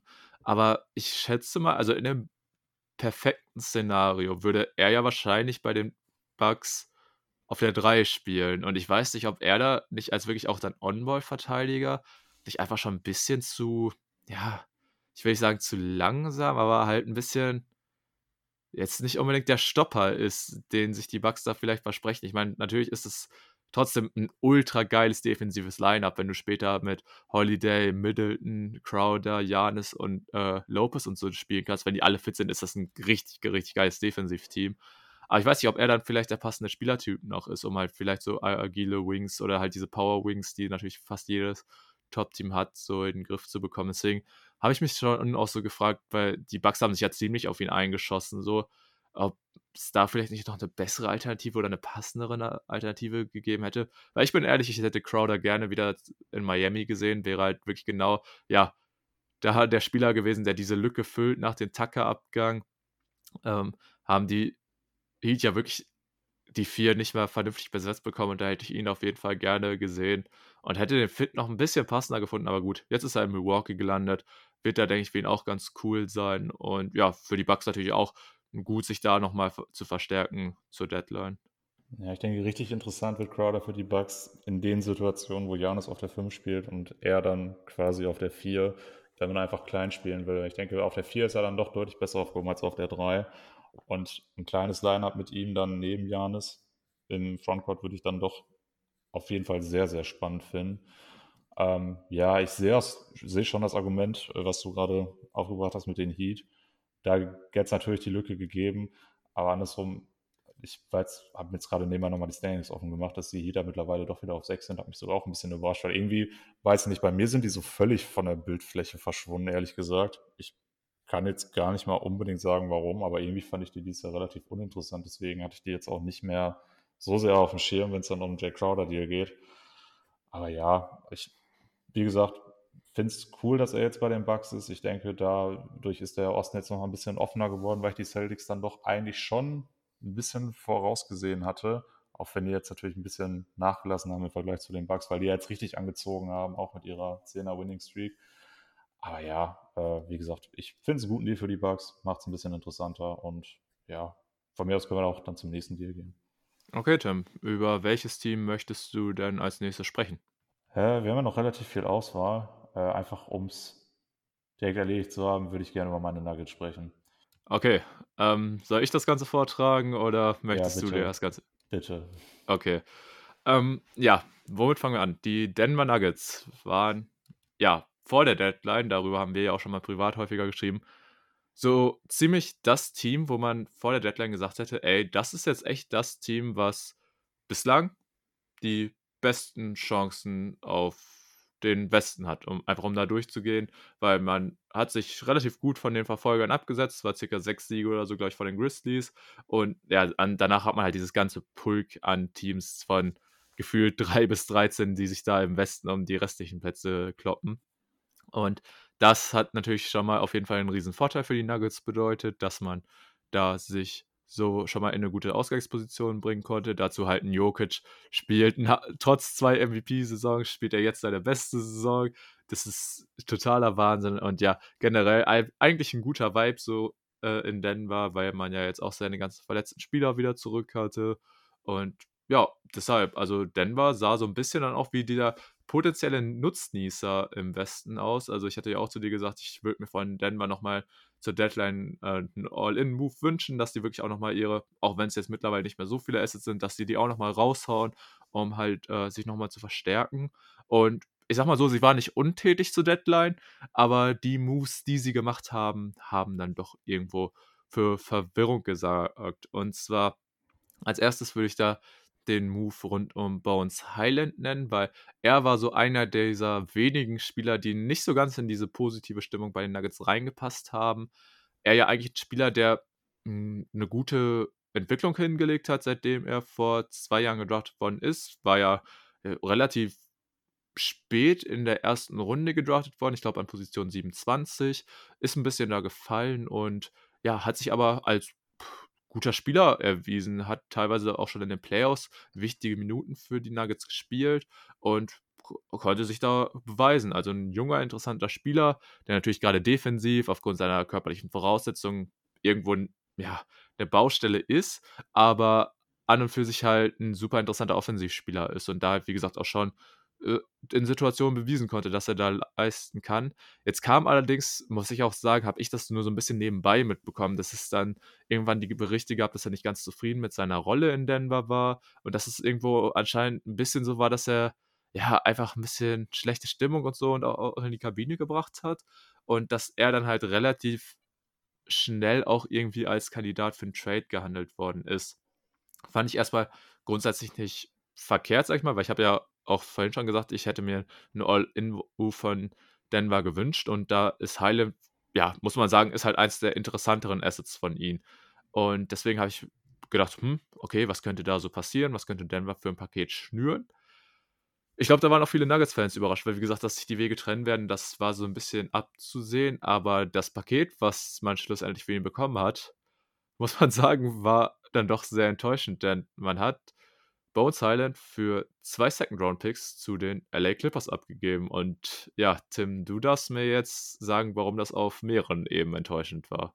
Ja, ich finde, wenn du dir das reine Paket anguckst, dann wirkt es schon so, als hätte man Highland einfach nur noch loswerden wollen. Der du schon gesagt hast, man hat sich jetzt über die gesamte Regular Season eine sehr gute Ausgangslage verschafft. Aber jeder wusste auch, wenn es Richtung Playoffs geht, dann wird wahrscheinlich irgendwo die entscheidende Personalie fehlen. Und da ja auch viele andere Teams im Westen jetzt zur Deadline nochmal aufgerüstet hatten, warst du irgendwo so ein bisschen unter Druck, dass du eigentlich was machen müsstest. Denn du weißt einfach nicht, ob du nochmal so eine große Chance auf den Titel bekommen würdest wie dieses Jahr. Denn ja, man wird trotzdem sehr wahrscheinlich an 1 die Conference gewinnen und hat dadurch dann jedes Mal Heimvorteil, was ja eigentlich die ideale Ausgangslage wäre. Aber diesen Deal, ich, ich konnte es erst gar nicht glauben, dass man ihn jetzt tatsächlich für zwei Second Round einfach verscherbelt hat.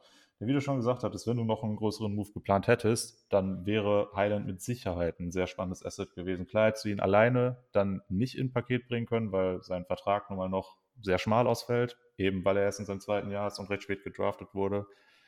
Aber es hätte mit Sicherheit ganz andere Möglichkeiten gegeben, als ihn alleine zu den Clippers zu schicken für zwei Second Rounder. Also ich bin der festen Überzeugung, für den Spieler an sich hättest du, ja, gut, ob du für den jetzt unbedingt einen First Rounder hättest bekommen können, ja, wahrscheinlich eher nicht. Denn wenn du eben auch so ein bisschen die Berichte gelesen hast, dass er jetzt schlechte Stimmung ins Team gebracht hat, dann zieht das den Wert natürlich irgendwo ein bisschen nach unten, kann ich irgendwo auch nachvollziehen. Aber zwei Second Rounder für einen Spieler, der potenziell halt ein richtig guter Backup-Point hat, wenn nicht vielleicht sogar ein paar Jahren irgendwo ein Starter sein kann, ist halt echt unfassbar wenig und da hätte ich mir einfach deutlich mehr gewünscht. Du hättest ja auch beispielsweise sagen können, wir behalten ihn jetzt erstmal ähm, und wenn es tatsächlich noch schlimmer wird mit ihm in der Kabine, dann ja, wird halt gebencht und verschiffen wir den im Sommer noch. Oder du hättest genauso gut auch sagen können, wenn es gerade Richtung Ende der Regular Season geht, du lässt ihn jetzt ein bisschen mehr spielen, damit er seinen Wert nochmal erhöhen kann. Im Gegensatz oder im Gegenzug kannst du dann Jamal Murray mehr Pausen geben, damit er mehr Energie hat für die Playoffs. Wären ja alles so Varianten gewesen. Aber ihn jetzt einfach sofort zu verscherbeln für fast nichts, ja, fand ich dann schon ein ziemlich starkes Stück. Ich weiß nicht, ob du da eine andere Meinung zu hast als ich. Ja, ich muss sagen, generell bei der Personalie hat es mich, wie gesagt, ein bisschen überrascht, weil man es einfach nicht so hat kommen sehen. Wie gesagt, man hat so diese Berichte gehört, dass es da so ein bisschen, ja, äh, Auseinandersetzungen gab, sag ich jetzt mal. Einfach, dass bei ihm so ein bisschen ja, der Wunsch nach einer größeren Rolle und so da wäre, weil das natürlich zurückgegangen ist durch die Verletzung, äh, nicht Verletzung, durch die Rückkehr der ähm, ja, Co-Stars und so. Aber dass das halt jetzt wirklich so eskaliert ist und jetzt teilweise auch, ich habe das jetzt so ein bisschen verfolgt, äh, seitdem er getradet worden ist, wird er auch ganz schön gegen die Nuggets geshootet und so. Das habe ich wirklich so null mitbekommen, dass das anscheinend wirklich so ein bisschen, äh, ja, so eine Hass-Story geworden ist. Fand ich echt total überraschend, weil, gut, man muss auch ehrlich sagen, als neutraler Beobachter oder so kriegt man das von so einem ja, ich sag jetzt mal, nicht Star oder so, kriegt man es wahrscheinlich auch einfach nicht so sehr mit, ne? Aber dass da wirklich diese Beziehung da mittlerweile so toxisch geworden ist und dass quasi, ja, anscheinend für Denver auswegslos war, sich jetzt schon zu trennen, fand ich dann doch sehr überraschend. Und was ich dann halt auch wirklich interessant fand, dass es anscheinend kein besseres Paket gab als jetzt das von den Clippers, weil grundsätzlich, ich glaube jetzt zwar nicht, dass ein Bones Highland für die Clippers der absolute Unterschiedsspieler sein wird, aber grundsätzlich hätte ich ja an Denvers Stelle, wir haben es vorhin auch schon mal kurz gesagt, aber jetzt so einen direkten Konkurrenten im Westen zu stärken, wie gesagt, da kann man jetzt gerne drüber diskutieren, inwieweit Highland die Clippers auf ein anderes Level heben wird oder so. Aber pff, ich weiß nicht, hättest du den nicht irgendwie an irgendein Mittelteam im Osten, so, keine Ahnung, die Washington Wizards oder so, hättest du nicht von denen einfach zwei Seconds äh, bekommen können oder hättest du nicht einfach hier sagen können, keine Ahnung, wir sehen jetzt auch irgendwie zu, dass wir äh, Will Barton zurücknehmen oder so, der macht ja bei euch eh nichts. Also ganz komisch irgendwie, dass sich halt jetzt das in die Richtung entwickelt hat. Und dann muss ich auch ehrlich sagen, was ich dann noch weniger verstehen kann, du kriegst für Highland nur diese zwei Seconds und die hast du ja direkt wieder quasi äh, umgemünzt für einen Deal, wo ich auch sagen würde, das verstehe ich gar nicht. Denn ja, um da auch noch drauf einzugehen, die Denver Nuggets haben sich einen Backup-Center geholt und zwar den guten Thomas Bryant von den LA Lakers und für ihn haben sie die beiden Seconds der Clippers hingelegt und noch einen weiteren eigenen Second-Round-Pick in 2024. Und da habe ich mir gesagt, äh, okay, Thomas Bryant, der hatte teilweise einen guten, ja, einfach eine gute Phase in der Zeit, in der AD raus war, hatte da wirklich offensiv, konnte er gut überzeugen, aber äh, war jetzt irgendwie nicht so, wo ich sagen würde, okay, das äh, rechtfertigt jetzt äh, da, äh, ich will jetzt nicht sagen, viel für ihn abzugeben, weil neben den Picks hat man halt auch noch Devon Reed abgegeben, der ja auch irgendwo aus der Rotation gefallen ist. Also jetzt nicht so, als hätten sie total viel für ihn hingeworfen, aber ich habe mir sogar, also drei Second-Round-Picks, ich weiß jetzt nicht. Also, weil klar, Bryant offensiv kann das ganz ordentlich sein. Defensiv ist der halt, ja, ehrlich gesagt, auch wenn man in Richtung Playoffs guckt, ist der eigentlich unspielbar. Und ich weiß nicht, also da habe ich mir gedacht, also da hätte es doch mit Sicherheit bessere Lösungen gegeben, in der man jetzt nicht noch äh, irgendwie Picks oder so halt Draftkapital drauf zahlen musste. Also da ich also hätten sie dadurch auch einfach auf den Buyout-Markt oder so warten können. Also das war, das hat für mich dann irgendwie für noch mehr Unverständnis gesorgt. Weil klar muss man die Trades, eh, also ich sage ja eigentlich immer, man muss Trades separat sehen. Nur hier hat man ja wirklich die Picks aus den Highland-Deal genommen, um sie sofort wieder weiter zu verschiffen. Für fucking Thomas Bryant? Also weiß, habe ich ehrlich gesagt gar nicht verstanden. Ich glaube, so ging es vielen so. Und da würde mich jetzt natürlich auch mal die Gefühlslage von einem Denver-Fan noch interessieren. Ja, dass man Bedarf hatte, was die Defensive angeht, ist ja äh, sehr weit bekannt. Das ja, muss man ja überhaupt nicht ausführen. Und auch gerade wenn es dann um Rim Protection geht, wäre es schon cool gewesen, da noch einen Center reinzuholen, der dir da mehr bieten kann als ein Thomas Bryant. Es gab ja da teilweise mal Gerüchte um Nerlens Noel. Der wäre natürlich ein besserer Kandidat gewesen. Ich weiß natürlich nicht, was man da als Gegenwert hätte bieten müssen. Ja, jetzt hat man sich dann doch für Bryant entschieden. Äh, ich finde, er hat es jetzt in der Regular Season für die Lakers eigentlich echt gut gemacht, gerade zu der Zeit, als dann auch ein AD raus war. Ich habe gedacht, vielleicht ist der Ansatz so ein bisschen der, dass man auch noch einen offensiv starken Center, und da kann man, denke ich, Thomas Bryant schon so ein paar Skills jetzt auch mittlerweile zusprechen, dass man den vielleicht haben wollte. Gerade, ist auch ähnlich wie das, was ich vorhin bei Highland schon mal gesagt habe, dass man einfach ihn nutzt, um zum Ende der Regular Season Jokic mehr Pausen zu geben, damit er einfach noch ja, ein bisschen leistungsfähiger ist in den Playoffs.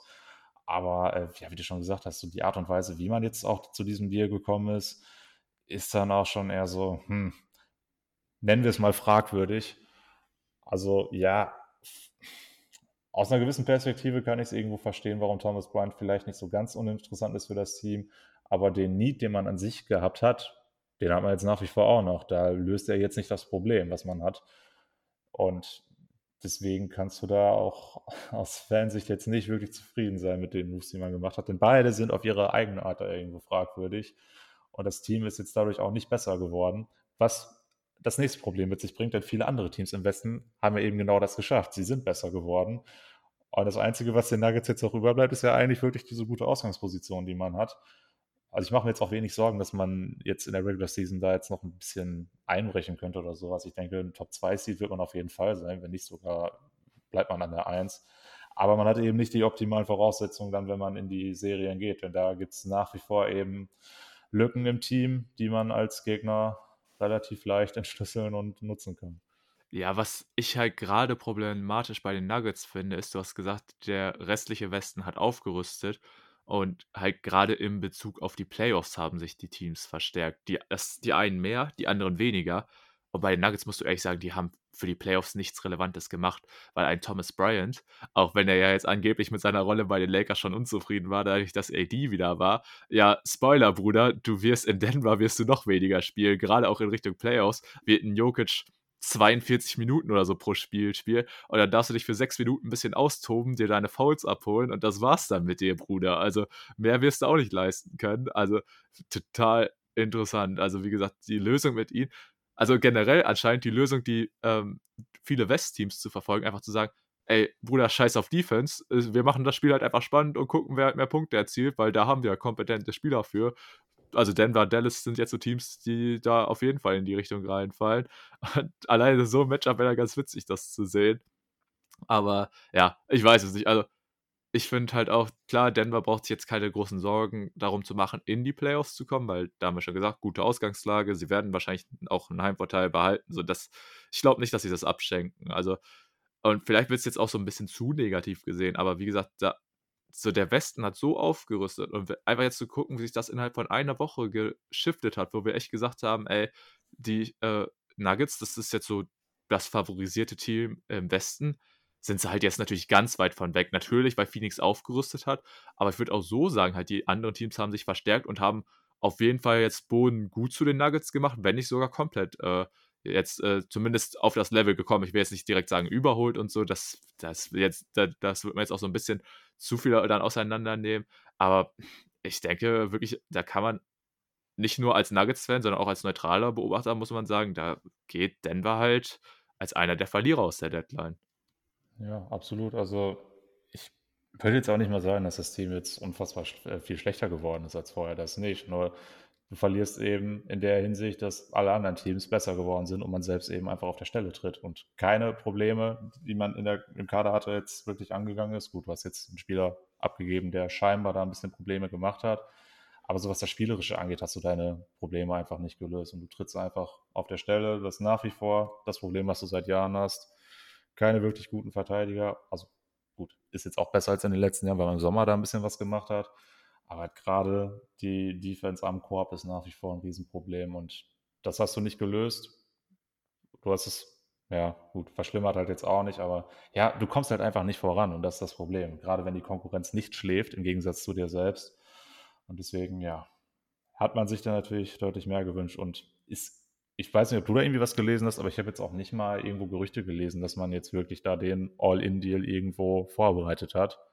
Nö, also wir können, ein, wir können ja eine Sache vorausnehmen, denn der gute Reggie Jackson wurde ja zur Trade Deadline auch bewegt und den holen sich jetzt die Nuggets über den Buyout-Market. Also, wie stehst du zu der Personalie, Tim? Jetzt mit Reggie Jackson, ist das der All-In-Move der Nuggets? Nein, das ist natürlich nicht der All-In-Move der Nuggets. Ein Buyout ist selten der All-In-Move schlechthin. Ähm, Gerade bei Reggie Jackson ist ja auch so das Ding, er hat schon bewiesen, dass er schon Leistungsträger sein kann in den Playoffs. Wenn du dich da mal wann war das vor zwei Jahren, glaube ich, als die Clippers dann ja auch ohne Kawhi in den Playoffs waren. Da hatte er einen großen Anteil daran, dass man es bis in die Conference Finals geschafft hat. Aber du hast auch schon Serien gesehen, wo du mit dem überhaupt nichts anfangen konntest. Deshalb bin ich da auch noch so ein bisschen orientierungslos gerade, wie viel er dich weiterbringt. Aber an sich finde ich es trotzdem gut, dass man ihn sich reingeholt hat. Er ist nun mal ein erfahrener Mann. Und da du jetzt ja bei uns auch abgegeben hast, hast du jetzt immerhin noch ein Backup-Point gehabt und bis jetzt nicht zu sehr auf Ish Smith angewiesen. Der Name rollt immer noch nach wie vor komplett von der Zunge. Also ja, dass man den sich reingeholt hat, kann ich irgendwo nachvollziehen. Wie viel es bringt, muss man so ein bisschen gucken. Aber nein, es ist nicht der All-In-Move, auf den wir alle gehofft haben. Das war natürlich auch etwas mit Ironie behaftet. Aber ja, ich. Nicht bei dir.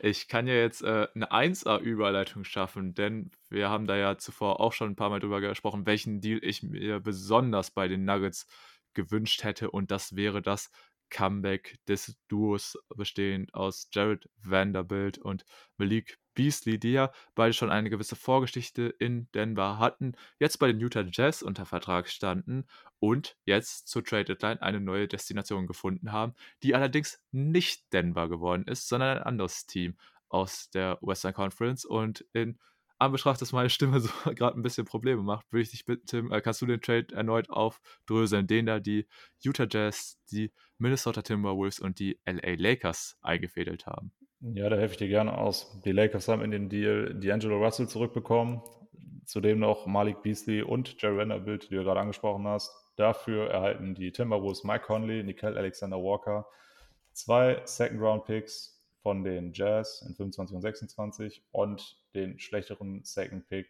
im Jahr 2024 aus den Teams Washington und Memphis.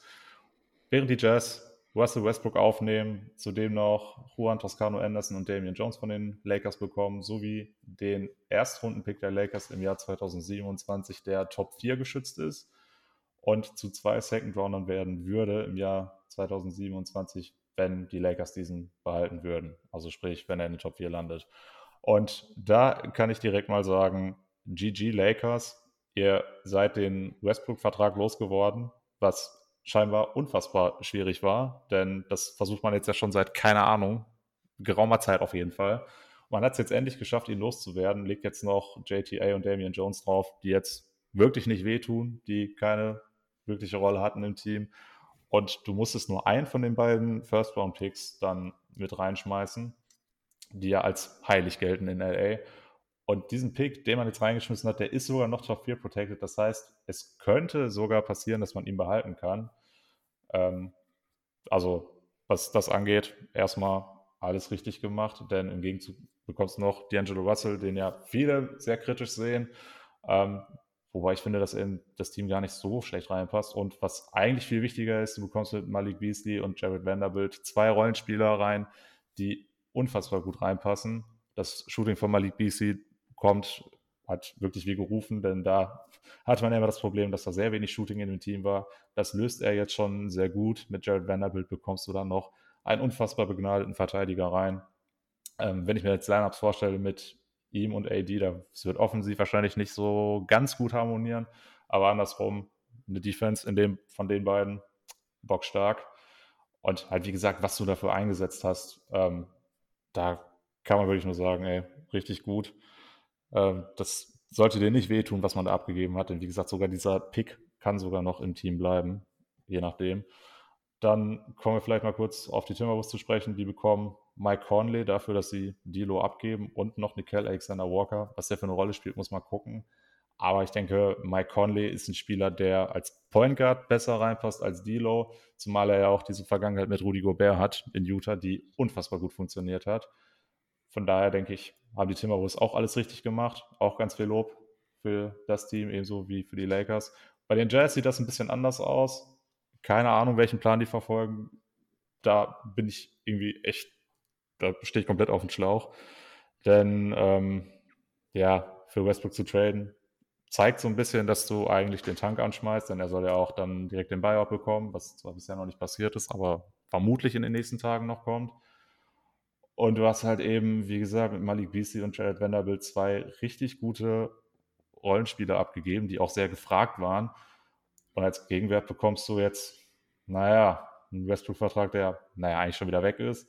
Und der JTA und Damian Jones, bei denen ich mir jetzt auch nicht so sicher bin, ob die jetzt so die gewinnbringende Rolle in diesem Team einnehmen werden sei es jetzt oder auch in Zukunft.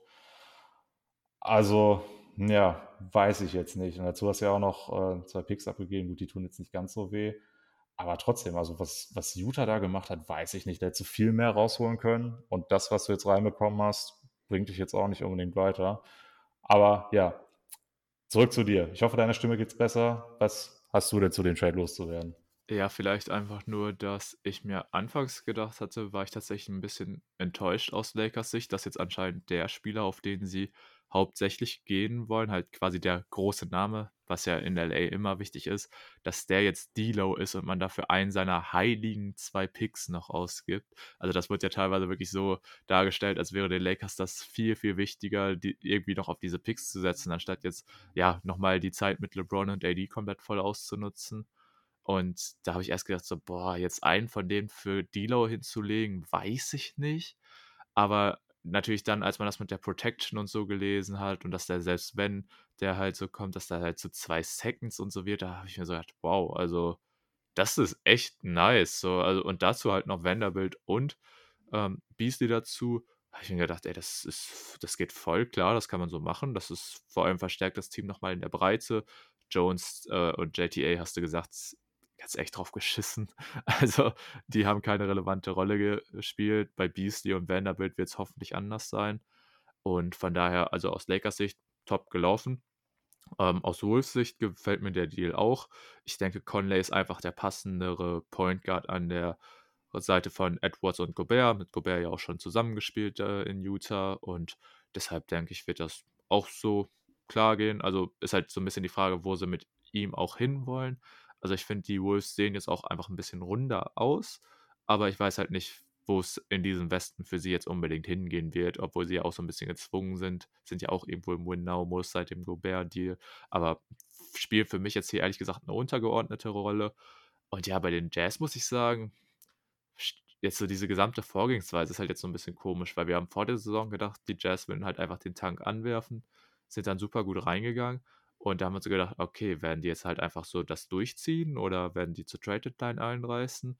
Und ich muss tatsächlich sagen, jetzt die Lösung, die man gewählt hat, finde ich irgendwo, ja, mit am schlechtesten, weil dann denke ich mir, okay, jetzt hast du eh schon so viele Siege, um nochmal den Tank anzuwerfen, weil so diese Top 4 Teams, die jetzt unten sind, also Top 4 im Sinne von Niederlagen, da wirst du nicht mehr rankommen und ja, dafür halt jetzt auch der Gegenwert, finde ich so ein bisschen, schwach halt, dadurch, dass es dieser eine Pick ist für die Spieler, der halt dazu noch protected ist. Also wie gesagt, dieses Duo aus äh, Beasley und, ähm, und Vanderbilt hätte bestimmt auch so irgendwo in der Liga noch für ein gutes Paket gegeben. Vielleicht nicht unbedingt mit dieser Upside von dem Lakers-Pick, weil der kann halt theoretisch sehr, sehr gut werden, aber wenn, ist er halt auch noch geschützt.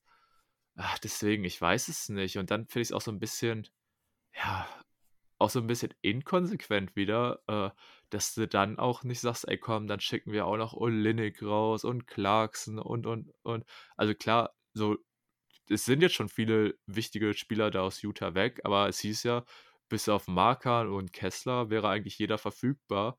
Und dafür fand ich dann war es auch schon wieder zu wenig, was man gemacht hat, um komplett einzureißen. Deswegen, also ganz ehrlich, was jetzt total zu den Jazz in dieser Saison passen würde. Und ich glaube, es wird nicht passieren. Ich, ich, so die Berichte gab es ja schon, dass der Buyout mit Westbrook schon safe wäre. Aber ganz ehrlich, so, so wie die aktuell in dieser Saison drauf sind, könnte ich mir auch voll vorstellen, dass sie sagen: Hey Ross, wir greifen jetzt voll zusammen das Play. Dann lass mal durchziehen. Du und der Finisher, das, äh, das wird was. Ihr seid da unser Star-Duo. Ja, würde ich auch mal ein bisschen bezweifeln, dass das passiert. Aber ja, ich, ich denke, da können wir auch zu sagen, was die Jazz da planen, scheinen die selbst noch nicht so hundertprozentig zu wissen oder vielleicht sind die sich da intern auch so ein bisschen uneinig, was jetzt der richtige Weg ist, ob jetzt Sellout oder Buy-In das Richtige wäre. Naja, äh, sei es drum. Aber ich denke, wir sind uns auf jeden Fall einig, dass die Lakers und Timberwolves doch sehr viel richtig gemacht haben in diesem Trade. Und wenn du jetzt sonst nichts mehr dazu hättest, würde ich sagen, gehen wir einfach direkt zu dem nächsten Lakers-Trade. Ja, genau. Ja, äh, den Deal mit Thomas Bryant zu den Nuggets äh, für Devin Reed, der denke ich, müssen wir jetzt nicht noch darauf eingehen, das hatten wir schon. Die Lakers haben direkt danach, nach dem Trade mit den Wolves und den Jazz, noch einen Deal gemacht, der mich auch erstmal ein bisschen irritiert hatte. Man hat sich mit den Orlando Magic zusammengesetzt und hat sich Mo Bamba reingeholt und dafür im Gegenzug Patrick Beverly und äh, zwei Second Rounder von den Nuggets. Also da, da sind sie direkt wieder.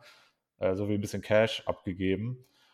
Und da wäre jetzt mal so meine Frage an dich. Was glaubst du, welche Rolle wird Mobamba in dem Team haben, was schon AD und Jared Vanderbilt auf der Center-Position hat? Ich weiß es tatsächlich nicht, aber ich muss auch sagen, mich hat der Deal auch überrascht, weil ich jetzt auch nicht unbedingt damit gerechnet hätte, dass sie Beverly dann jetzt noch abgeben. Weil klar, jetzt mit Dilo und Schröder und so, hätte man vielleicht gesagt, hm, okay, da hat man natürlich viele Jungs da ja schon im Backcourt, aber man hat natürlich auch Russ abgegeben und das hat ja davor auch irgendwo geklappt, dass sie sich das aufgeteilt haben. Deswegen fand ich den Bamba-Deal auch irgendwo überraschend, aber dass man den dann jetzt so gemacht hat, fand ich eigentlich cool. Ich glaube, es war auch tatsächlich nur ein Second, den man noch drauf sein müsste und die guten alten Cash Considerations. Und äh, ich bin ja so kleiner Mo Bamba-Fan, so natürlich, äh, gemessen an seiner Draft-Position, hat er bislang in seiner NBA-Karriere irgendwo enttäuscht. Aber ich mag ihn eigentlich als Spieler, so als potenzieller Stretch-Big, der den Dreier in Ordnung trifft. Natürlich nicht so super hochprozentiges Volumen schießt, aber der dir wirklich auch noch eine Rim Protection mitbringt. Also ist da ja schon auch ein fähiger Verteidiger, würde ich sagen. Finde ich es eigentlich ganz cool und einfach jetzt so mit ihm nochmal auf so ein jüngeres Projekt zu setzen, der vielleicht auch an der Seite von den AD ein bisschen was lernen kann und so. Finde ich eigentlich ganz cool wäre jetzt auch nicht unbedingt ein Spieler gewesen, den ich unbedingt mit den Lakers in Verbindung gebracht hätte, aber dass sie den Deal so durchgezogen haben, finde ich eigentlich ganz nice. Inwieweit er dann halt natürlich in den Playoffs und so, das ist halt, das hat man noch nie gesehen, inwieweit er da jetzt performen wird. Aber pff, ich bin ehrlich, ich finde es jetzt nicht unbedingt schlecht. Ich hätte jetzt zwar eher gedacht, dass die Lakers Beverly behalten, einfach weil der halt, wie gesagt, die Playoffs-Erfahrung schon hat und auch eher jetzt zum aktuellen Vorgehen passt. Aber jetzt so pff, total schlecht finde ich den Deal ehrlich gesagt nicht. Aber ich muss auch, wie gesagt, sagen, ich bin so ein kleiner Mo Bamba-Fan. Deshalb weiß ich nicht, wie da vielleicht die Meinung von jemandem ist, der jetzt nicht so ganz positiv zu dem gestimmt ist. Oder vielleicht sogar einfach nur etwas neutraler. Ja, ich kann den, den Ansatz, den du da jetzt gewählt hast, eben nachvollziehen.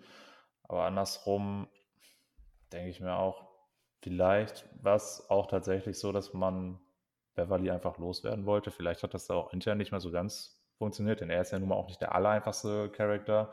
Aber das sind jetzt auch noch Mutmaßungen. Ich weiß nicht, ob das tatsächlich so ist. Nur ich fand es auf den ersten Blick erstmal ein bisschen merkwürdig, sich jetzt Mobamba reinzuholen, weil er jetzt auch nicht wirklich in die Timeline passt, die man da eigentlich verfolgt. Aber ja, vielleicht ist es tatsächlich so, dass man da jetzt schon mal Vorbereitung treffen wollte. Auch gerade das Argument, was du gebracht hast mit AD quasi als Mentor. Ja, könnte schon irgendwo sein. Muss man einfach mal abwarten, wie das ist. Aber ja, dass Beverly jetzt nicht mehr da ist, hat ja auch so ein bisschen für ein paar Lacher gesorgt, denn er hatte ja so ein paar Tweets rausgehauen. Zum einen, nachdem dann ähm, Dilo kam, von wegen, ja, hier die Gang ist wieder am Start oder sowas. Ich weiß jetzt nicht mehr genau ein Wortlaut oder auch schon dann zur Trading Deadline, als äh, hier sein, sein Tweet von Shams war das, glaube ich, von wegen, ja, ich habe den im Jingle gesehen, der greift richtig an. Oder war es Vogue? Keine Ahnung. Ja, konnte eigentlich die, gefühlt erstmal alles löschen jetzt, denn, naja, er wurde ja selber getradet. Aber ja, ähm, sei es drum. Hast du noch was zu dem Deal oder möchtest du weitermachen? Nee, ich würde sagen, auch mit Blick auf die Uhr, lass uns mal ein bisschen weitermachen. Und ich würde jetzt tatsächlich zu dem Deal gehen, der ja auch ähnlich wie ähm, der rund um KD und auch jetzt dieser mit den Lakers, der relativ früh zur deutschen Zeit zum Trading, äh, zur Trading Deadline verkündet worden ist. Und zwar ist das der von Jakob Pöltl, der zu den Toronto Raptors geschickt worden ist, was erstmal cool ist. So, die Raptors haben absoluten Need auf der 5 gehabt.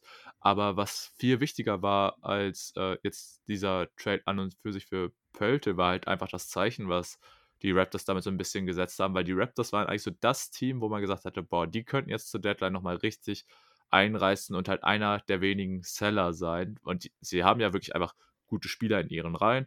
Aber das hat halt irgendwie nicht so ganz funktioniert. Und da war jetzt so ein bisschen die Frage, reißen sie es komplett ein und, sag ich mal, retoolen um Scotty Barnes oder wie ist da der Plan? Und diese Verpflichtung halt von Pöltl, die fand ich jetzt auch rein preislich her in Ordnung geht. Ich glaube, sie haben jetzt äh, genau ein Future First Round Pick 2024, der Top 6 protected ist, äh, für ihn abgegeben und zwei Second Rounder. Gut, kann man natürlich sagen, auslaufender Vertrag, ob der First Rounder da jetzt nicht vielleicht ein bisschen viel ist, sage ich mal, aber ich finde, für jemanden wie Pölte mit seinen Qualitäten geht das klar. Und ja, wie gesagt, das wichtigere Zeichen fand ich dann eher, dass es so nochmal verdeutlicht hat, ey, okay, wir werden wahrscheinlich nicht sehen, dass Toronto hier jetzt noch viel äh, einreißt, viele Spieler abgibt wie Van Vliet, Trent Jr., OG Anunobi war ja auch ein ganz heiß gehandelter Name, sondern dass die ja wahrscheinlich das jetzt so behalten werden, ihren Kern und jetzt mit Pölte nochmal versuchen, Push nach vorne zu machen im Osten. Und e ehrlich gesagt war das so ein Deal, das hat für mich dann so ein bisschen den Hype nochmal so ein bisschen rausgenommen, weil klar, natürlich, nachdem man morgens die Meldung mit KD und so hatte, wusste man, okay, größer kann es ja gar nicht mehr werden. Ne? Aber dadurch habe ich mir dann auch gedacht, dadurch, dass so die Raptors jetzt quasi raus waren, oder ich mir gedacht habe, da passiert ist, habe ich ja auch schon so gedacht, boah, was wird denn dann noch so der größte Name, der halt jetzt noch so getradet wird? Und ja, Spoiler, es wird dann tatsächlich gar nicht mal mehr so groß von den Namen her. Aber ja, trotzdem natürlich ein wichtiger Deal man kann es in Frage stellen, ob es jetzt der richtige Weg für Toronto ist. Ich hätte sie, ich hätte tatsächlich diese Situation, die jetzt für einen Seller sehr günstig ist, hätte ich ausgenutzt und hätte versucht, aus meinen Spielern möglichst viel rauszumachen und dann um Barnes und vielleicht Siakam, weil man den auch behalten möchte, dann zur neuen Saison was Neues aufzubauen. Aber anscheinend war es nicht der Weg, den Toronto einschlagen wollte. Da haben sie sich selber nicht drin gesehen. Und dafür finde ich den Weg in Ordnung. Wie gesagt, man kann darüber streiten, ob der Weg der richtige ist, den sie jetzt gewählt haben. Aber in, de in dem, was sie gemacht haben, finde ich es konsequent. Und deswegen würde ich sagen, ist es auch eine gute Verstärkung für die Raptors. Ja, sehe ich auch so. Ob das jetzt der richtige Weg ist, kann man in Frage stellen. Aber ich denke, es ist auf jeden Fall ein Weg, den man nachvollziehen kann. Der Center in dem Team hat einfach gefehlt. Da hatte man jetzt keine wirklich gute Option. Und Jakob Pöltl, ja, dass er zu haben ist, war ja sowieso klar. Ähm, Spurs wollten ihn unbedingt abgeben. Und dass er diesem Team Mehrwert geben kann, steht, denke ich, auch außer Frage. Er ist ja auch schon gewesen, hat ja seine Vergangenheit und ist rein spielerisch eine super Ergänzung für das Team. Inwieweit das jetzt die Raptors nach vorne bringt, muss man halt wirklich abwarten. Also er füllt da halt jetzt einfach eine Lücke. Ähm, aber die bisherige Saison von den Raptors ist halt wirklich nicht gut verlaufen. Und äh, ob er alleine jetzt ein kompletter Gamechanger sein kann, ist halt wirklich so die Frage. Aber ich gebe dir auf jeden Fall recht, dass man da jetzt einen Weg eingeschlagen hat, den man irgendwo nachvollziehen kann und den ich jetzt auch nicht völlig verkehrt finde. Am Ende ist man natürlich schlauer, ob es jetzt sinnvoller war, anzugreifen oder wirklich zu verkaufen. Da hatte man jetzt hat auch die Möglichkeit zu. Aber es ist ein konsequenter Weg auf jeden Fall. Das auf jeden Fall. Und das haben wir ja also ich glaube, gefühlt das meistbenutzteste Wort in dieser Folge war irgendwie inkonsequent zu sein. Und das, ja, jetzt mal das Gegenteil. Also wie gesagt, ein Team, was einen Weg eingeschlagen hat und dann Entscheidungen auch trifft, die zu dieser Entscheidung passen. Deswegen muss man das irgendwie positiv hervorheben, zumindest denke ich mir das. Aber ja, so viel zu den Raptors. Wie gesagt, äh, spannender wäre es auf jeden Fall gewesen, hätten sie eingerissen, weil dann wäre es echt super interessant gewesen, für was da Leute wie Van Vliet und Co. über die Ladentheke gehen. Aber gut, haben sie jetzt halt nicht gemacht. Ich bin natürlich auch gespannt, wie es jetzt für sie weitergeht, weil man muss ehrlich sagen, für die direkten Playoffs, so gut die Verstärkung von Pöltel auch ist, ist jetzt schon ein gewisser Abstand. So, da sind, glaube ich, so fünf Spiele oder so schon zwischen. Und da muss man gucken, ob sie da noch ab, äh, ja, ähm, da au zu aufschließen können. Aber generell, diese Rap also dieses Raptors-Team würde ich auch im Play-In auf jeden Fall zutrauen, da durchzugehen. Und ganz ehrlich, also dieses Raptors-Team, das ist ekelhaft. So, ich, ich hätte da keinen Bock, in den Playoffs drin zu spielen. Aber wenn du dann halt äh, Erst- oder Zweit-Seed direkt schon in der ersten Runde gegen das Team spielen musst, könnte ein bisschen ekelhaft werden. Von daher, ey, wenn sie das jetzt nur gemacht haben, um später die Celtics oder die Bucks zu nerven in der ersten Runde, dann soll es auch so sein. Ja, okay. Ähm, hast du jetzt direkt einen Deal, mit dem du weitermachen möchtest? Ich würde sagen, lass uns jetzt so auf diese ganze Kontroverse vielleicht um die Trailblazers eingehen, beziehungsweise erst kurz über den Josh Hart-Deal reden, den sie ja auch getradet haben im, äh, mit den New York Knicks. Im Gegenzug hat man Cam Reddish wieder bekommen und dazu noch einen, jetzt muss ich es mir einmal gucken, ich glaube, es waren mehrere Picks. Äh, ne, ein Lottery Protected First Rounder 2023 von den Knicks. Der, falls er halt nicht rübergeht, wird er zu vier Second Roundern und noch ein bisschen Cap Filler. Genau, Ryan Archie Diachado und Svi Mikhailovic. Also auch Spieler, die äh, bei den Knicks in der Rotation sehr weit hinten standen. Und dafür hat man sich halt Josh Hart reingeholt, den man ja auch erst äh, zur letzten Saison reinbekommen hat. Aber ja, äh, das denke ich ein Deal, der in Ordnung geht. Würde ich jetzt tatsächlich gar nicht mehr so viel zu sagen. Man setzt halt so ein bisschen auf die Upside, die ein Reddish noch hat. Und also wenn du jetzt nicht mehr so viel zu den Hard Reddish-Stil hast, würde ich schon fast sagen, lass uns so ein bisschen auf diese Kontroverse rund um Gary Payton eingehen, oder? Ja, ich hätte nur kurz gesagt, guter Deal für die Knicks. Hart passt da, denke ich, gut rein die anderen Spieler, die abgegeben worden sind, haben keine Rolle gespielt. Also von daher alles richtig gemacht und dann darfst du gerne fortführen.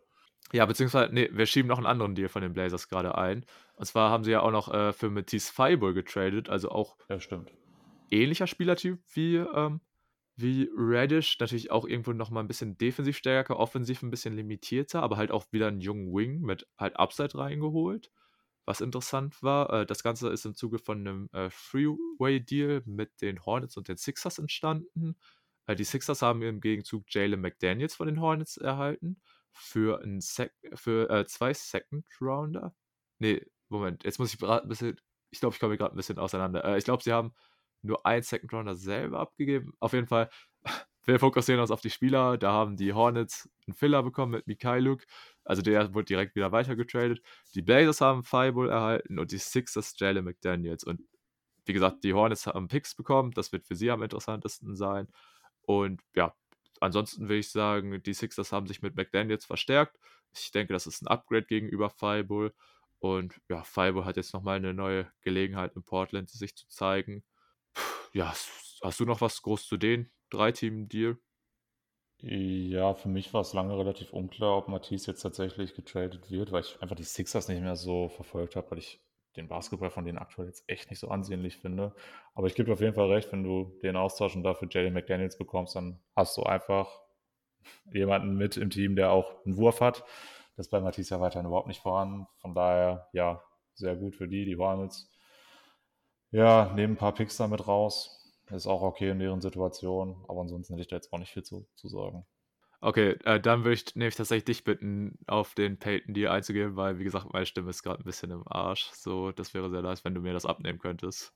Ja, es gibt noch ein Vier-Team-Deal mit Beteiligung der Blazers, wobei Stand jetzt noch gar nicht so richtig klar ist, ob es den Deal so tatsächlich gibt. Denn da gibt es eine Kontroverse, aber kommen wir erstmal zum Deal an sich. Es gab einen Deal zwischen den Blazers, den Pistons, den Warriors und den Hawks. Die Blazers erhielten hierbei Kevin Knox und ein Second Rounder bei, oder mehrere Second Rounder, bei denen aber die Protections jetzt echt ein bisschen kompliziert sind, beziehungsweise Protections sind es eigentlich nicht mal. Aber die Bedingungen, wie die wann wohin geschickt werden, das möchte ich jetzt ehrlich gesagt nicht denn dann sitzen wir hier morgen noch. Auf jeden Fall sind da ein paar Second Runner mit im Spiel. Sehr viele sind ja an diesem Tag dann über die Ladentheke gegangen.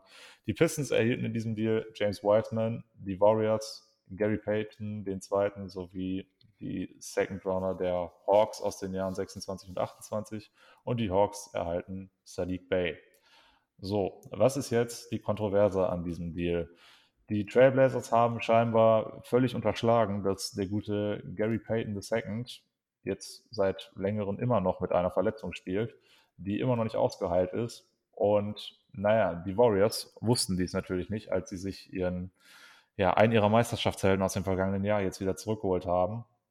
Und somit ist, steht dieser Deal jetzt noch so ein bisschen auf der Schwebe, denn die Warriors sind natürlich ziemlich sauer, dass die Blazers das unterschlagen haben. Und jetzt, ich muss zugeben, ich weiß jetzt gerade nicht hundertprozentig, was der aktuelle Stand ist. Auf jeden Fall weiß ich, dass die Warriors da so ein bisschen sich bei der Liga beschwert haben, dass das ja so nicht geht, ähm, in dem Fall von Portland, und dass man jetzt nach einer Lösung sucht, was jetzt genau aus diesem Deal wird.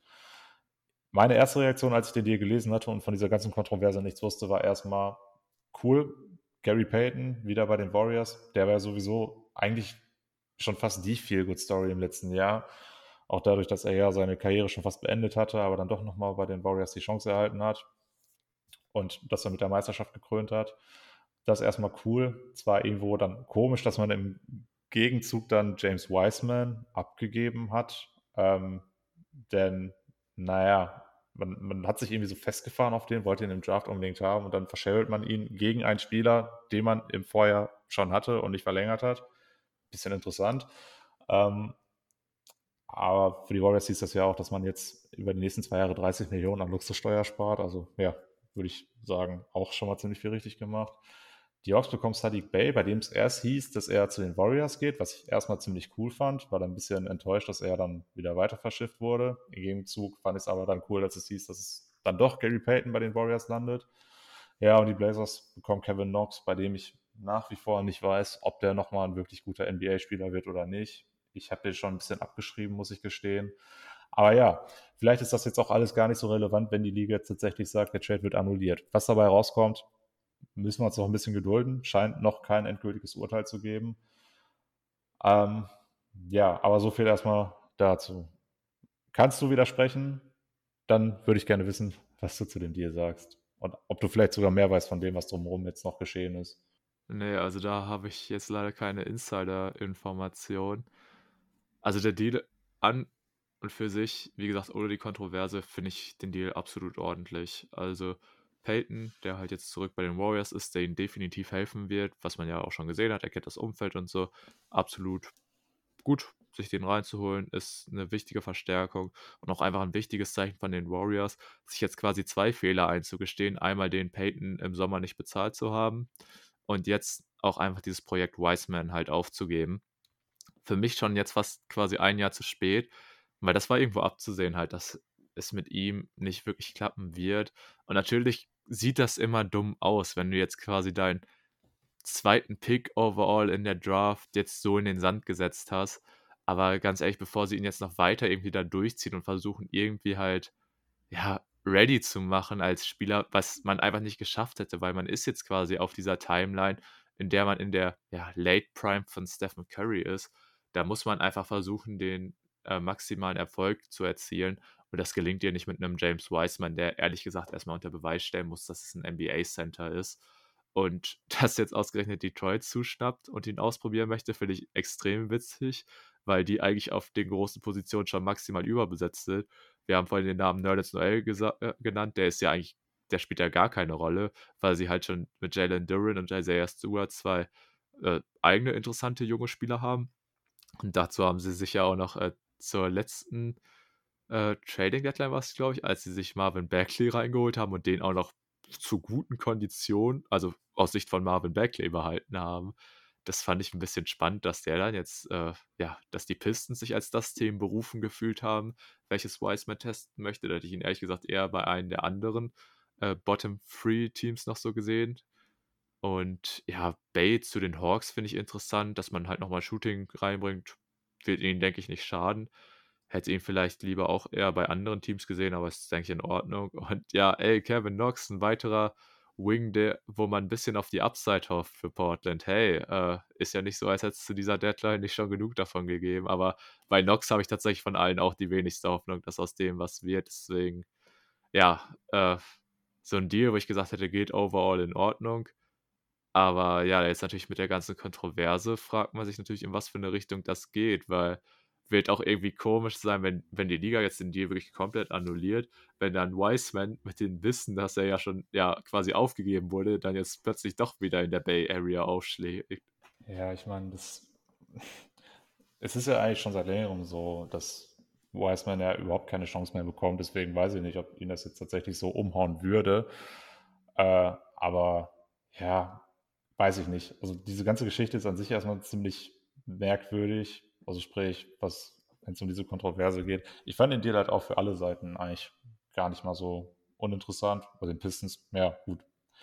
Weiß ich halt nicht, ob die irgendwie mehr wissen als wir. Ähm, was sie mit ihren Bigs da machen, ist auf jeden Fall interessant. Ich weiß auch, aber ich habe mich zu wenig da reingelesen, was jetzt tatsächlich alles Möglichkeiten wären, was aus diesem Deal werden kann. Also ich denke, eine Annullierung wäre irgendwo für alle irgendwo vorstellbar, dass das eine Möglichkeit ist. Aber ich, ich meine, ich hätte irgendwie in der Headline heute gelesen, dass die Warriors das irgendwie auch wohl, dass sie die Möglichkeit hätten, das durchzuwinken, aber irgendwie eine Entschädigung dann von den Blazers noch irgendwie bekommen könnten oder sowas. Keine Ahnung, muss mal gucken, was daraus wird. Aber äh, ich weiß gar nicht, hast, würde dir spontan ein Trade einfallen, wo es eine ähnliche Kontroverse mal gab in den letzten Jahren? Also das habe ich so, glaube ich, noch nie so richtig erlebt. Also gab es mit Sicherheit schon mal, dass jemand dadurch einen Medizincheck gefallen ist. Ja, Ball Ball letztens mit den Pistons, auch witzigerweise wieder mit den Pistons. Ja, Aber stimmt. dass da jetzt ein Team irgendwie was verschwiegen hätte oder so, das, also das ist ja schon echt ein erheblicher Vorwurf auch an die Blazers. Ne? Ich glaube, im Zuge dessen hat ja, glaube ich, ich weiß nicht, ob Peyton es selber war oder so, der gesagt hat, irgendwie, es wurde ihm dazu, ja, er wurde so ein bisschen dazu gedrängt, auch mit Schmerzmitteln und so zu spielen und ja, so. ich glaube, er hat das selber gesagt. Ja, ja wo du dir so denkst, äh, okay, also warum? Also äh, Portland, also das also die ganze Story wirft so ein ganz, ganz seltsames Licht auf Portland und das könnte richtig rufschädigend für sie sein, wo du dir natürlich dann auch denkst, also also wieso geht man überhaupt das Risiko ein? Also, ich glaube ich weiß nicht, ob Peyton schon verletzt war, als man ihn gesigned hat oder zumindest die Probleme hatte. Ich glaube, es war nämlich so. Und dann warte doch, bis er sich komplett auskuriert hat. Also, total komische Situation und ich gehe halt auch davon aus, dass die Liga ähm, da irgendwie Portland noch für bestrafen wird. Ich glaube jetzt einfach mal, dass der Deal trotzdem durchgeht. Nur die Warriors werden wahrscheinlich auf irgendeine Art ja, Entschädigung hoffen. Und ich weiß jetzt natürlich nicht, ob sie dann irgendwie noch was von Portland bekommen oder ob die Liga einfach sagt, nein, Portland, wir streichen euch jetzt halt wieder einen Pick oder so. Das wäre jetzt so eine realistische Strafe, die mir einfallen würde. Aber, pff, also wie gesagt, so die ganze Geschichte hinterlässt bei mir einfach nur so ein bisschen Kopfschütteln, muss ich sagen. Und ich weiß nicht so ganz, was man damit anfangen soll. Also ich denke auch eher, dass der Deal durchgehen würde und man dann zwischen den Trailblazers und den Warriors dann noch irgendwie was macht. Denn wäre das jetzt nur ein Deal zwischen den beiden Teams gewesen, hätte ich gesagt, okay, den kannst du annullieren. Aber dadurch, dass du jetzt zwei weitere Teams da mit drin hast, die ja mit der Personalie Payton überhaupt nichts zu tun haben, finde ich es schwierig, die jetzt auch noch dann quasi mitzubestrafen, weil deren Kaderplanung dann rückgängig gemacht wird von der Liga. Also das finde ich ein bisschen komisch, aber ja, müssen wir einfach mal gucken. Ich würde auch sagen, wir haben jetzt genug zu dem Deal erstmal gesagt, oder möchtest du noch was loswerden? Nee, lass uns jetzt ehrlich ein bisschen das Tempo anziehen und im Schnelldurchlauf durch die Liga gehen. Wir haben den äh, Jackson-Deal ja schon mal vorhin angesprochen, der äh, ja jetzt zu den Nuggets als Free Agent kommt nach seinem Buyout bei den Hornets. Im Gegenzug haben die Hornets äh, einen Second-Round-Pick für ihren Starting Center Mason Plumlee erhalten. Also da auch jetzt so ein bisschen das Zeichen gesetzt, okay, äh, für uns ist das Siegen jetzt nicht so relevant. Äh, wir schenken die Saison ein bisschen ab und so. Deswegen kann man auch mal eben sein Starting Center hergeben. Jalen McDaniels haben wir ja auch schon gesagt, haben sie abgegeben. Also man erkennt, was die Hornets vorhaben. Und ja, das kann man sich halt mit einem Second-Round-Pick auch bezahlen lassen. Äh, hast du, denke ich, nicht mehr so viel zu sagen, oder? Nö. Okay, dann würde ich sagen, gehen wir mal jetzt eben über die uninteressanten Deals ein bisschen drüber. Äh, die Hawks haben Deal gemacht, um Kosten einzusparen. Sie haben Justin Holiday und Frank Kaminski mit zwei Second Roundern zu den Rockets gedumpt. Im Gegenzug hat man Garrison Matthews und Bruno Fernando erhalten. Ich weiß nicht, vielleicht Matthews könnte sogar halbwegs interessant für sie sein, aber ganz klarer Salary Move, müssen wir nicht groß viel drüber reden. Die Pelicans haben Josh Richardson für Devonta Graham und vier Second Rounder geholt, also auch wieder gut einiges an Second Round Picks durchgegangen. Richardson, denke ich, ganz interessant, nochmal so als Spieler. Ähm, hat sich in San Antonio, fand ich, ein bisschen gefangen. Und ja, Graham hat leider nie so ganz bei New Orleans reingepasst. Äh, ja, hat da jetzt, glaube ich, ein bisschen in San Antonio alle Freiheiten. Was zu dem Deal? Hm, ja, weiß ich nicht. Also Richard, du warst jetzt bei Pelicans Spurs, ne? Richardson, Graham, ja. Ja, okay. Ja, Richardson für die Pelicans, denke ich, nicht uninteressant. Da einfach nochmal jemanden auf dem Flügel zu haben, der eigentlich auch ganz gut den Dreier werfen kann und halt auch gut verteidigt. Die Picks, ja, sind halt für die Spurs interessant. Für die Pelicans wahrscheinlich eher weniger. Ja, Graham, okay. Muss halt irgendwo einen Gegenwert bringen. Ähm, habe ich jetzt aber auch bei den Pelicans nicht mehr so relevant gesehen, von daher passt das, denke ich schon. Nice. Dann machen wir einmal weiter, denn die Phoenix Suns haben nach dem KD-Trade tatsächlich auch noch was gemacht, haben Darius Basley von den OKC Thunder für Darius Saric und einen 2029er Second-Round-Pick geholt. Also hier wieder ein weiteres Asset quasi rausgeworfen, beziehungsweise das heißt rausgeworfen. Ba Basley halt noch ein junger Spieler, ist halt irgendwie so ein Flyer-Pick, ne? Wenn es klappt mit ihm, ist gut, wenn nicht, dann halt nicht, weil Saric hat nach den Finals Run und dann, ja, danach folgenden Kreuzbandriss schon gut abgebaut und deswegen kann ich auch verstehen, dass man ihn hier weggegeben hat. Ja, nachvollziehen kann ich das auch. Ob Basley jetzt so die, die ganz große Rolle spielen wird und den großen Mehrwert bringt, bezweifle ich aktuell noch, aber ja, alles in allem auf jeden Fall ein verständlicher Move. Okay, und dann kommen wir zum Deal, der mir persönlich, der hat mich echt nochmal richtig gefreut, denn die Boston Celtics, die konnten natürlich auch nicht äh, unaktiv an der Trade Deadline werden und haben sich Mike Muscala geholt. Und ich weiß nicht warum, aber ich habe irgendwie ein unverhältnismäßig hohes Sympathielevel für Mike Muscala und im Gegenzug ist man mit Justin Jackson einen der wenigen Spieler, für die man eigentlich gar keine Verwendung hat, losgeworden. Zusammen mit zwei Second Rounder gehen die zu den OKC Thunder und ich sagte bis jetzt, Tim, das ist Jahr 2023, ich bin dafür bereit, dass wir Mike Muscala am Ende der Saison NBA Champion nennen. Deswegen drücke ich ab sofort natürlich auch den Boston Celtics ein kleines bisschen mehr die Daumen als ohnehin schon. Ist für mich ja eh der Favorit im Osten und jetzt mit Mike Muscala, dem Game Changer, werden sie nochmal richtig angreifen angreifen. Ja, warum du jetzt so einen heftigen Crush auf Mike Muscala hast, weiß ich zwar auch nicht. Ähm, ist okay. Man wollte einen Center haben in Boston. Ob er jetzt derjenige ist, den man da auf alle Fälle irgendwie ins Team holen wollte, weiß ich jetzt nicht. Wahrscheinlich eher weniger. Aber ja, mein Gott, äh, kann man von mir aus so machen. dass er gesagt, Justin Jackson hat jetzt überhaupt keine Rolle gespielt. Ich wusste nicht mal, dass er in Boston ist. Von daher, ja, von mir aus. Ey, aber solche Spieler kennt doch jeder, für die man einfach so 'ne aus unerklärlichen Gründen so eine erhöhte Sympathie hat. Ist ja jetzt auch nicht so, dass es so mein absoluter Crush oder so wäre, aber ich weiß nicht, ich mag den einfach so. Also, da können auch gerne unsere Zuhörer schreibt uns mal, welche Spieler das so bei euch sind oder ja, auch bei dir, Tim. Hast wird dir da jetzt spontan so einer aus der zweiten Reihe oder eigentlich ist es ja sogar eher die dritte, vierte Reihe einfallen, wo du sagen würdest: „Boah, den mag ich schon echt gerne?“ Das tut jetzt echt weh, aber Devin Reed war tatsächlich sehr lange so einer, aber der ist jetzt ja nicht mehr bei meinen Nuggets, sondern auch irgendwie in L.A. gelandet.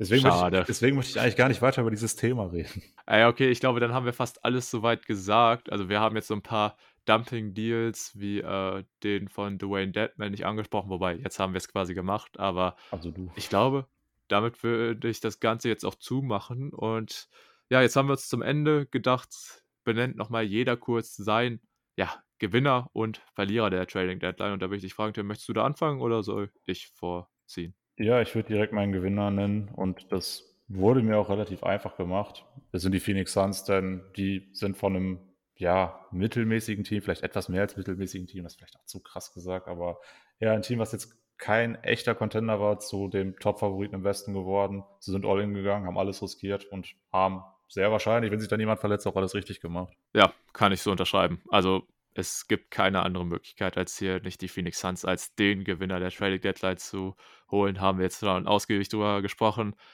Wenn man sie ausklammert, würde ich sagen, fand ich die beiden LA-Teams am stärksten. Die konnten sich auch nochmal gut verbessern, aber come on, Alter, die Suns haben fucking Kevin Durant geholt, als ob ich die jetzt hier nicht auch habe. Ja, Honorable Mentions wäre ich jetzt auch bei den LA-Teams gewesen, aber was die Suns da gemacht haben, war dann eben noch mal ein paar Stufen drüber. Deswegen für mich, wie schon gesagt, eine sehr einfache Wahl. Äh, bei den Verlierern hätte ich jetzt gesagt, ja, wir haben sehr negativ zwar über die Nuggets gesprochen und die haben mich auch echt enttäuscht, aber es gab da ein Team, da habe ich noch weniger verstanden, was bei denen gerade der Plan ist. Und das sind die Trailblazers. Denn ich fand die Deals, die sie gemacht haben, schon nicht so ganz verständlich. Ähm, man hat sich jetzt jüngere Spieler reingeholt, die jetzt nicht zu der Timeline von Damian Lillard passen, während man dann gleichzeitig gesagt hat, dass Lillard unantastbar ist und nicht getradet wird. Also müsstest du ja eigentlich auch so Richtung All-In-Moves gehen, was gar nicht passiert ist. Man hat das Team eher verschlechtert, finde ich sogar. Und dann eben diese ganze Problematik da mit der Payton-Nummer, wo du jetzt auch echt sagen musst, und das haben wir vorhin ja auch sogar angesprochen, hast du auch so ein bisschen deinen, deinen Ruf selbst geschädigt. Deswegen für mich die Trailblazers der große Verlierer der Deadline. Absolut valider Pick, habe ich auch drüber nachgedacht. Also ich hatte sowohl die Blazers als auch die Nuggets hier bei mir stehen. Habe mir im Endeffekt gedacht, okay, nee, das reicht mir irgendwo dann doch irgendwie noch nicht. Hab dann jetzt sehr, sehr lange über die Chicago Bulls nachgedacht, die neben den Cleveland Cavaliers hier als einziges Team nicht wirklich aktiv waren. Allerdings kann man es bei den Cavs noch eher verstehen als bei Chicago. Und bei, gerade bei Chicago hätte ich auch gedacht, ey, ganz ehrlich, ihr seht doch, dass es nicht funktioniert, wollt ihr nicht doch lieber einreißen, aber nee, das wollen sie nicht. Da sehen sie sich auch selber nicht. Das haben sie tatsächlich danach auch noch in einem Interview gesagt, dass sie sich, wenn eher als Bayer gesehen hatten. Musste ich tatsächlich ein bisschen lachen, als ich die Aussage gehört habe. Aber gut, äh, wir wissen jetzt natürlich auch nicht, was die Teams da bereit wären äh, gewesen, da für die Spieler der Bulls hinzulegen. Man muss ja auch ehrlich sagen, sie haben nicht die allerinteressantesten Spieler, aber generell diese Teams, die einfach wenig gemacht haben, so Chicago oder auch die Wizards, da habe ich mir so gedacht, ey, ganz ehrlich, warum seid ihr so verliebt da drin, im Mittelmaß zu sein? Ich verstehe es nicht, aber okay. Äh, ich habe mich schlussendlich dann doch nicht auch für sie entschieden, weil mit einer Trading Deadline, ich habe zwar vorhin eigentlich gesagt, ich finde es ganz in Ordnung, so ich verstehe, oder man erkennt den Weg, den sie eingeschlagen haben, aber ich denke mir einfach, also das, was die Charlotte Hornets gemacht haben, hätten sie auch einfach konsequenter machen können. Ich fand, für McDaniels haben sie jetzt relativ wenig bekommen mit den einen Second Rounder. Da habe ich jetzt zwar auch gelesen, dass es daran liegen soll, dass er wohl auch wieder Off-Court-Geschichten haben soll, was irgendwie, ich habe mich da ehrlich gesagt nicht tiefer reingelesen, weil ich da keine Lust zu hatte, aber anscheinend sind die Hornets da ja auch so ein Pflaster für, wo man solche Sach Sachen anzieht, aber wie gesagt, ist jetzt nur eine Sache, die ich mitbekomme. Dass man sich von Plumlee und so getrennt hat, fand ich gut. Aber ich bin ehrlich, man hätte es einfach weiter durchziehen sollen, ganz ehrlich. Also gerade, wie wir es gesagt haben, so, es war ja ganz klar da, dass äh, die anderen Teams für brauchbare NBA-Spieler Ausschau gehalten haben. Und ich glaube, man wäre halt sogar so ein negatives Asset wie den Vertrag von Gordon Hayward, wäre man relativ einfach losgeworden. Und deswegen, also ohne da irgendwie jetzt groß was bezahlen zu können, man hätte vielleicht sogar noch was Brauchbares gegenbekommen und sei es nur ein auslaufender Vertrag gewesen. Oder halt für einen Kelly Oubre oder so. Für die hätte man ja noch was bekommen können. Terry Rozier und, und, und. Und deswegen fand ich es echt ein bisschen enttäuschend, muss ich sagen, dass die Hornets einfach, ja, bei Plumlee und äh, McDaniels dann einfach aufgehört haben. Deswegen, ich habe hab mich echt gefreut, als ich gesehen habe, dass die bewegt worden sind. Aber ich habe mir gedacht, ey, kommt, Jungs, eigentlich muss da jetzt noch ein bisschen was kommen. Wirklich, schaltet jetzt komplett den Tank ein, geht mit der schlechtesten Bilanz raus, auch wenn es schwierig sein wird, weil die Rockets und so natürlich da auch hart drum kämpfen. Aber go for Wemby, Alter, und sieh zu. Also, äh, Gordon Hayward, Kelly Oubre und so, das wird nicht mehr Teil des nächsten guten Charlotte-Teams sein. Also, warum jetzt nicht auch weghauen? Deswegen, also, wie bei vielen Teams hier bei dieser Deadline, habe ich mich einfach so gedacht, ey, kommt, seht ihr nicht das Potenzial, als Zelle aufzutreten? Es ist so gut aktuell in der Situation und deswegen bei vielen Teams einfach das Unverständnis, warum sie die nicht ergriffen haben. Hm. Okay. Ähm, kann ich dir in vielen Punkten ähm, ja auf jeden Fall zustimmen. Hast du jetzt eigentlich endgültig gesagt, wer dein Verlierer Nummer 1 ist? Oder ist ja, das einfach entgangen? Ich habe jetzt halt quasi die Hornets. Du hast dich für die Hornets entschieden, okay. Ja, valider Pick auf jeden Fall. Ich habe jetzt ein bisschen einen anderen Ansatz gewählt weil bei mir halt wirklich bei den Blazers ja nicht nur das im Vordergrund stand, was sie an Deals gemacht haben, sondern eben auch dieser, diese Rufschädigung, die sich da selbst noch mit reingeholt ja, haben. Ja, das habe ich jetzt zum Beispiel versucht, komplett einfach auszuklammern. Oder ist bei mir in der Bewertung klar, ist es irgendwo schwebt da drüber, aber wir wissen halt jetzt, stand jetzt noch zu wenig. Ja, gut. Kann man auch so rangehen. Vielleicht so an der Stelle auch nochmal so eine Frage von mir in deine Richtung. Wir haben jetzt ja die Deals besprochen. War das für dich die wildeste Deadline seit vielen Jahren oder vielleicht sogar aller Zeiten, was ja viele behaupten. Äh, ich wiederhole mich, äh, fucking Kevin Durant wird getradet. Ja, das war die krasseste Deadline aller Zeiten. Ja, zumal ja dann auch noch ein paar Tage vorher Kyrie getradet wurde. Es war sogar das erste Mal, dass zwei All-Stars aus demselben Team in derselben Trading-Season getradet worden sind, was ja auch schon total bescheuert ist. Also der KD-Deal an sich hat ja, hätte ja schon dafür gesorgt, dass wir einen Case dafür machen könnten, von der krassesten Deadline aller Zeiten zu sprechen. Und dann hast du einfach ihn und Kyrie. Also ja, ich denke, da können wir auch beide das, das abnicken, dass es definitiv der Fall ist. Auf jeden Fall. Und dann würde ich sagen, haben wir es für heute geschafft, oder? Ja, das war so die Abschlussfrage, die ich nochmal reinschmeißen wollte, aber auch das erledigt. Perfekt, alles klar. Dann würde ich sagen, bedanke ich mich bei den Zuhörern natürlich erstmal wieder an erster Stelle, dass sie sich hier dieses zwei Stunden Monstrum äh, reingezogen haben. Also wer jetzt noch dabei ist, Respekt. Ich bedanke mich natürlich auch bei dir, Tim, fürs dabei sein. Hat echt Spaß gemacht, nochmal die äh, Trading Deadline 2023 Revue passieren zu lassen.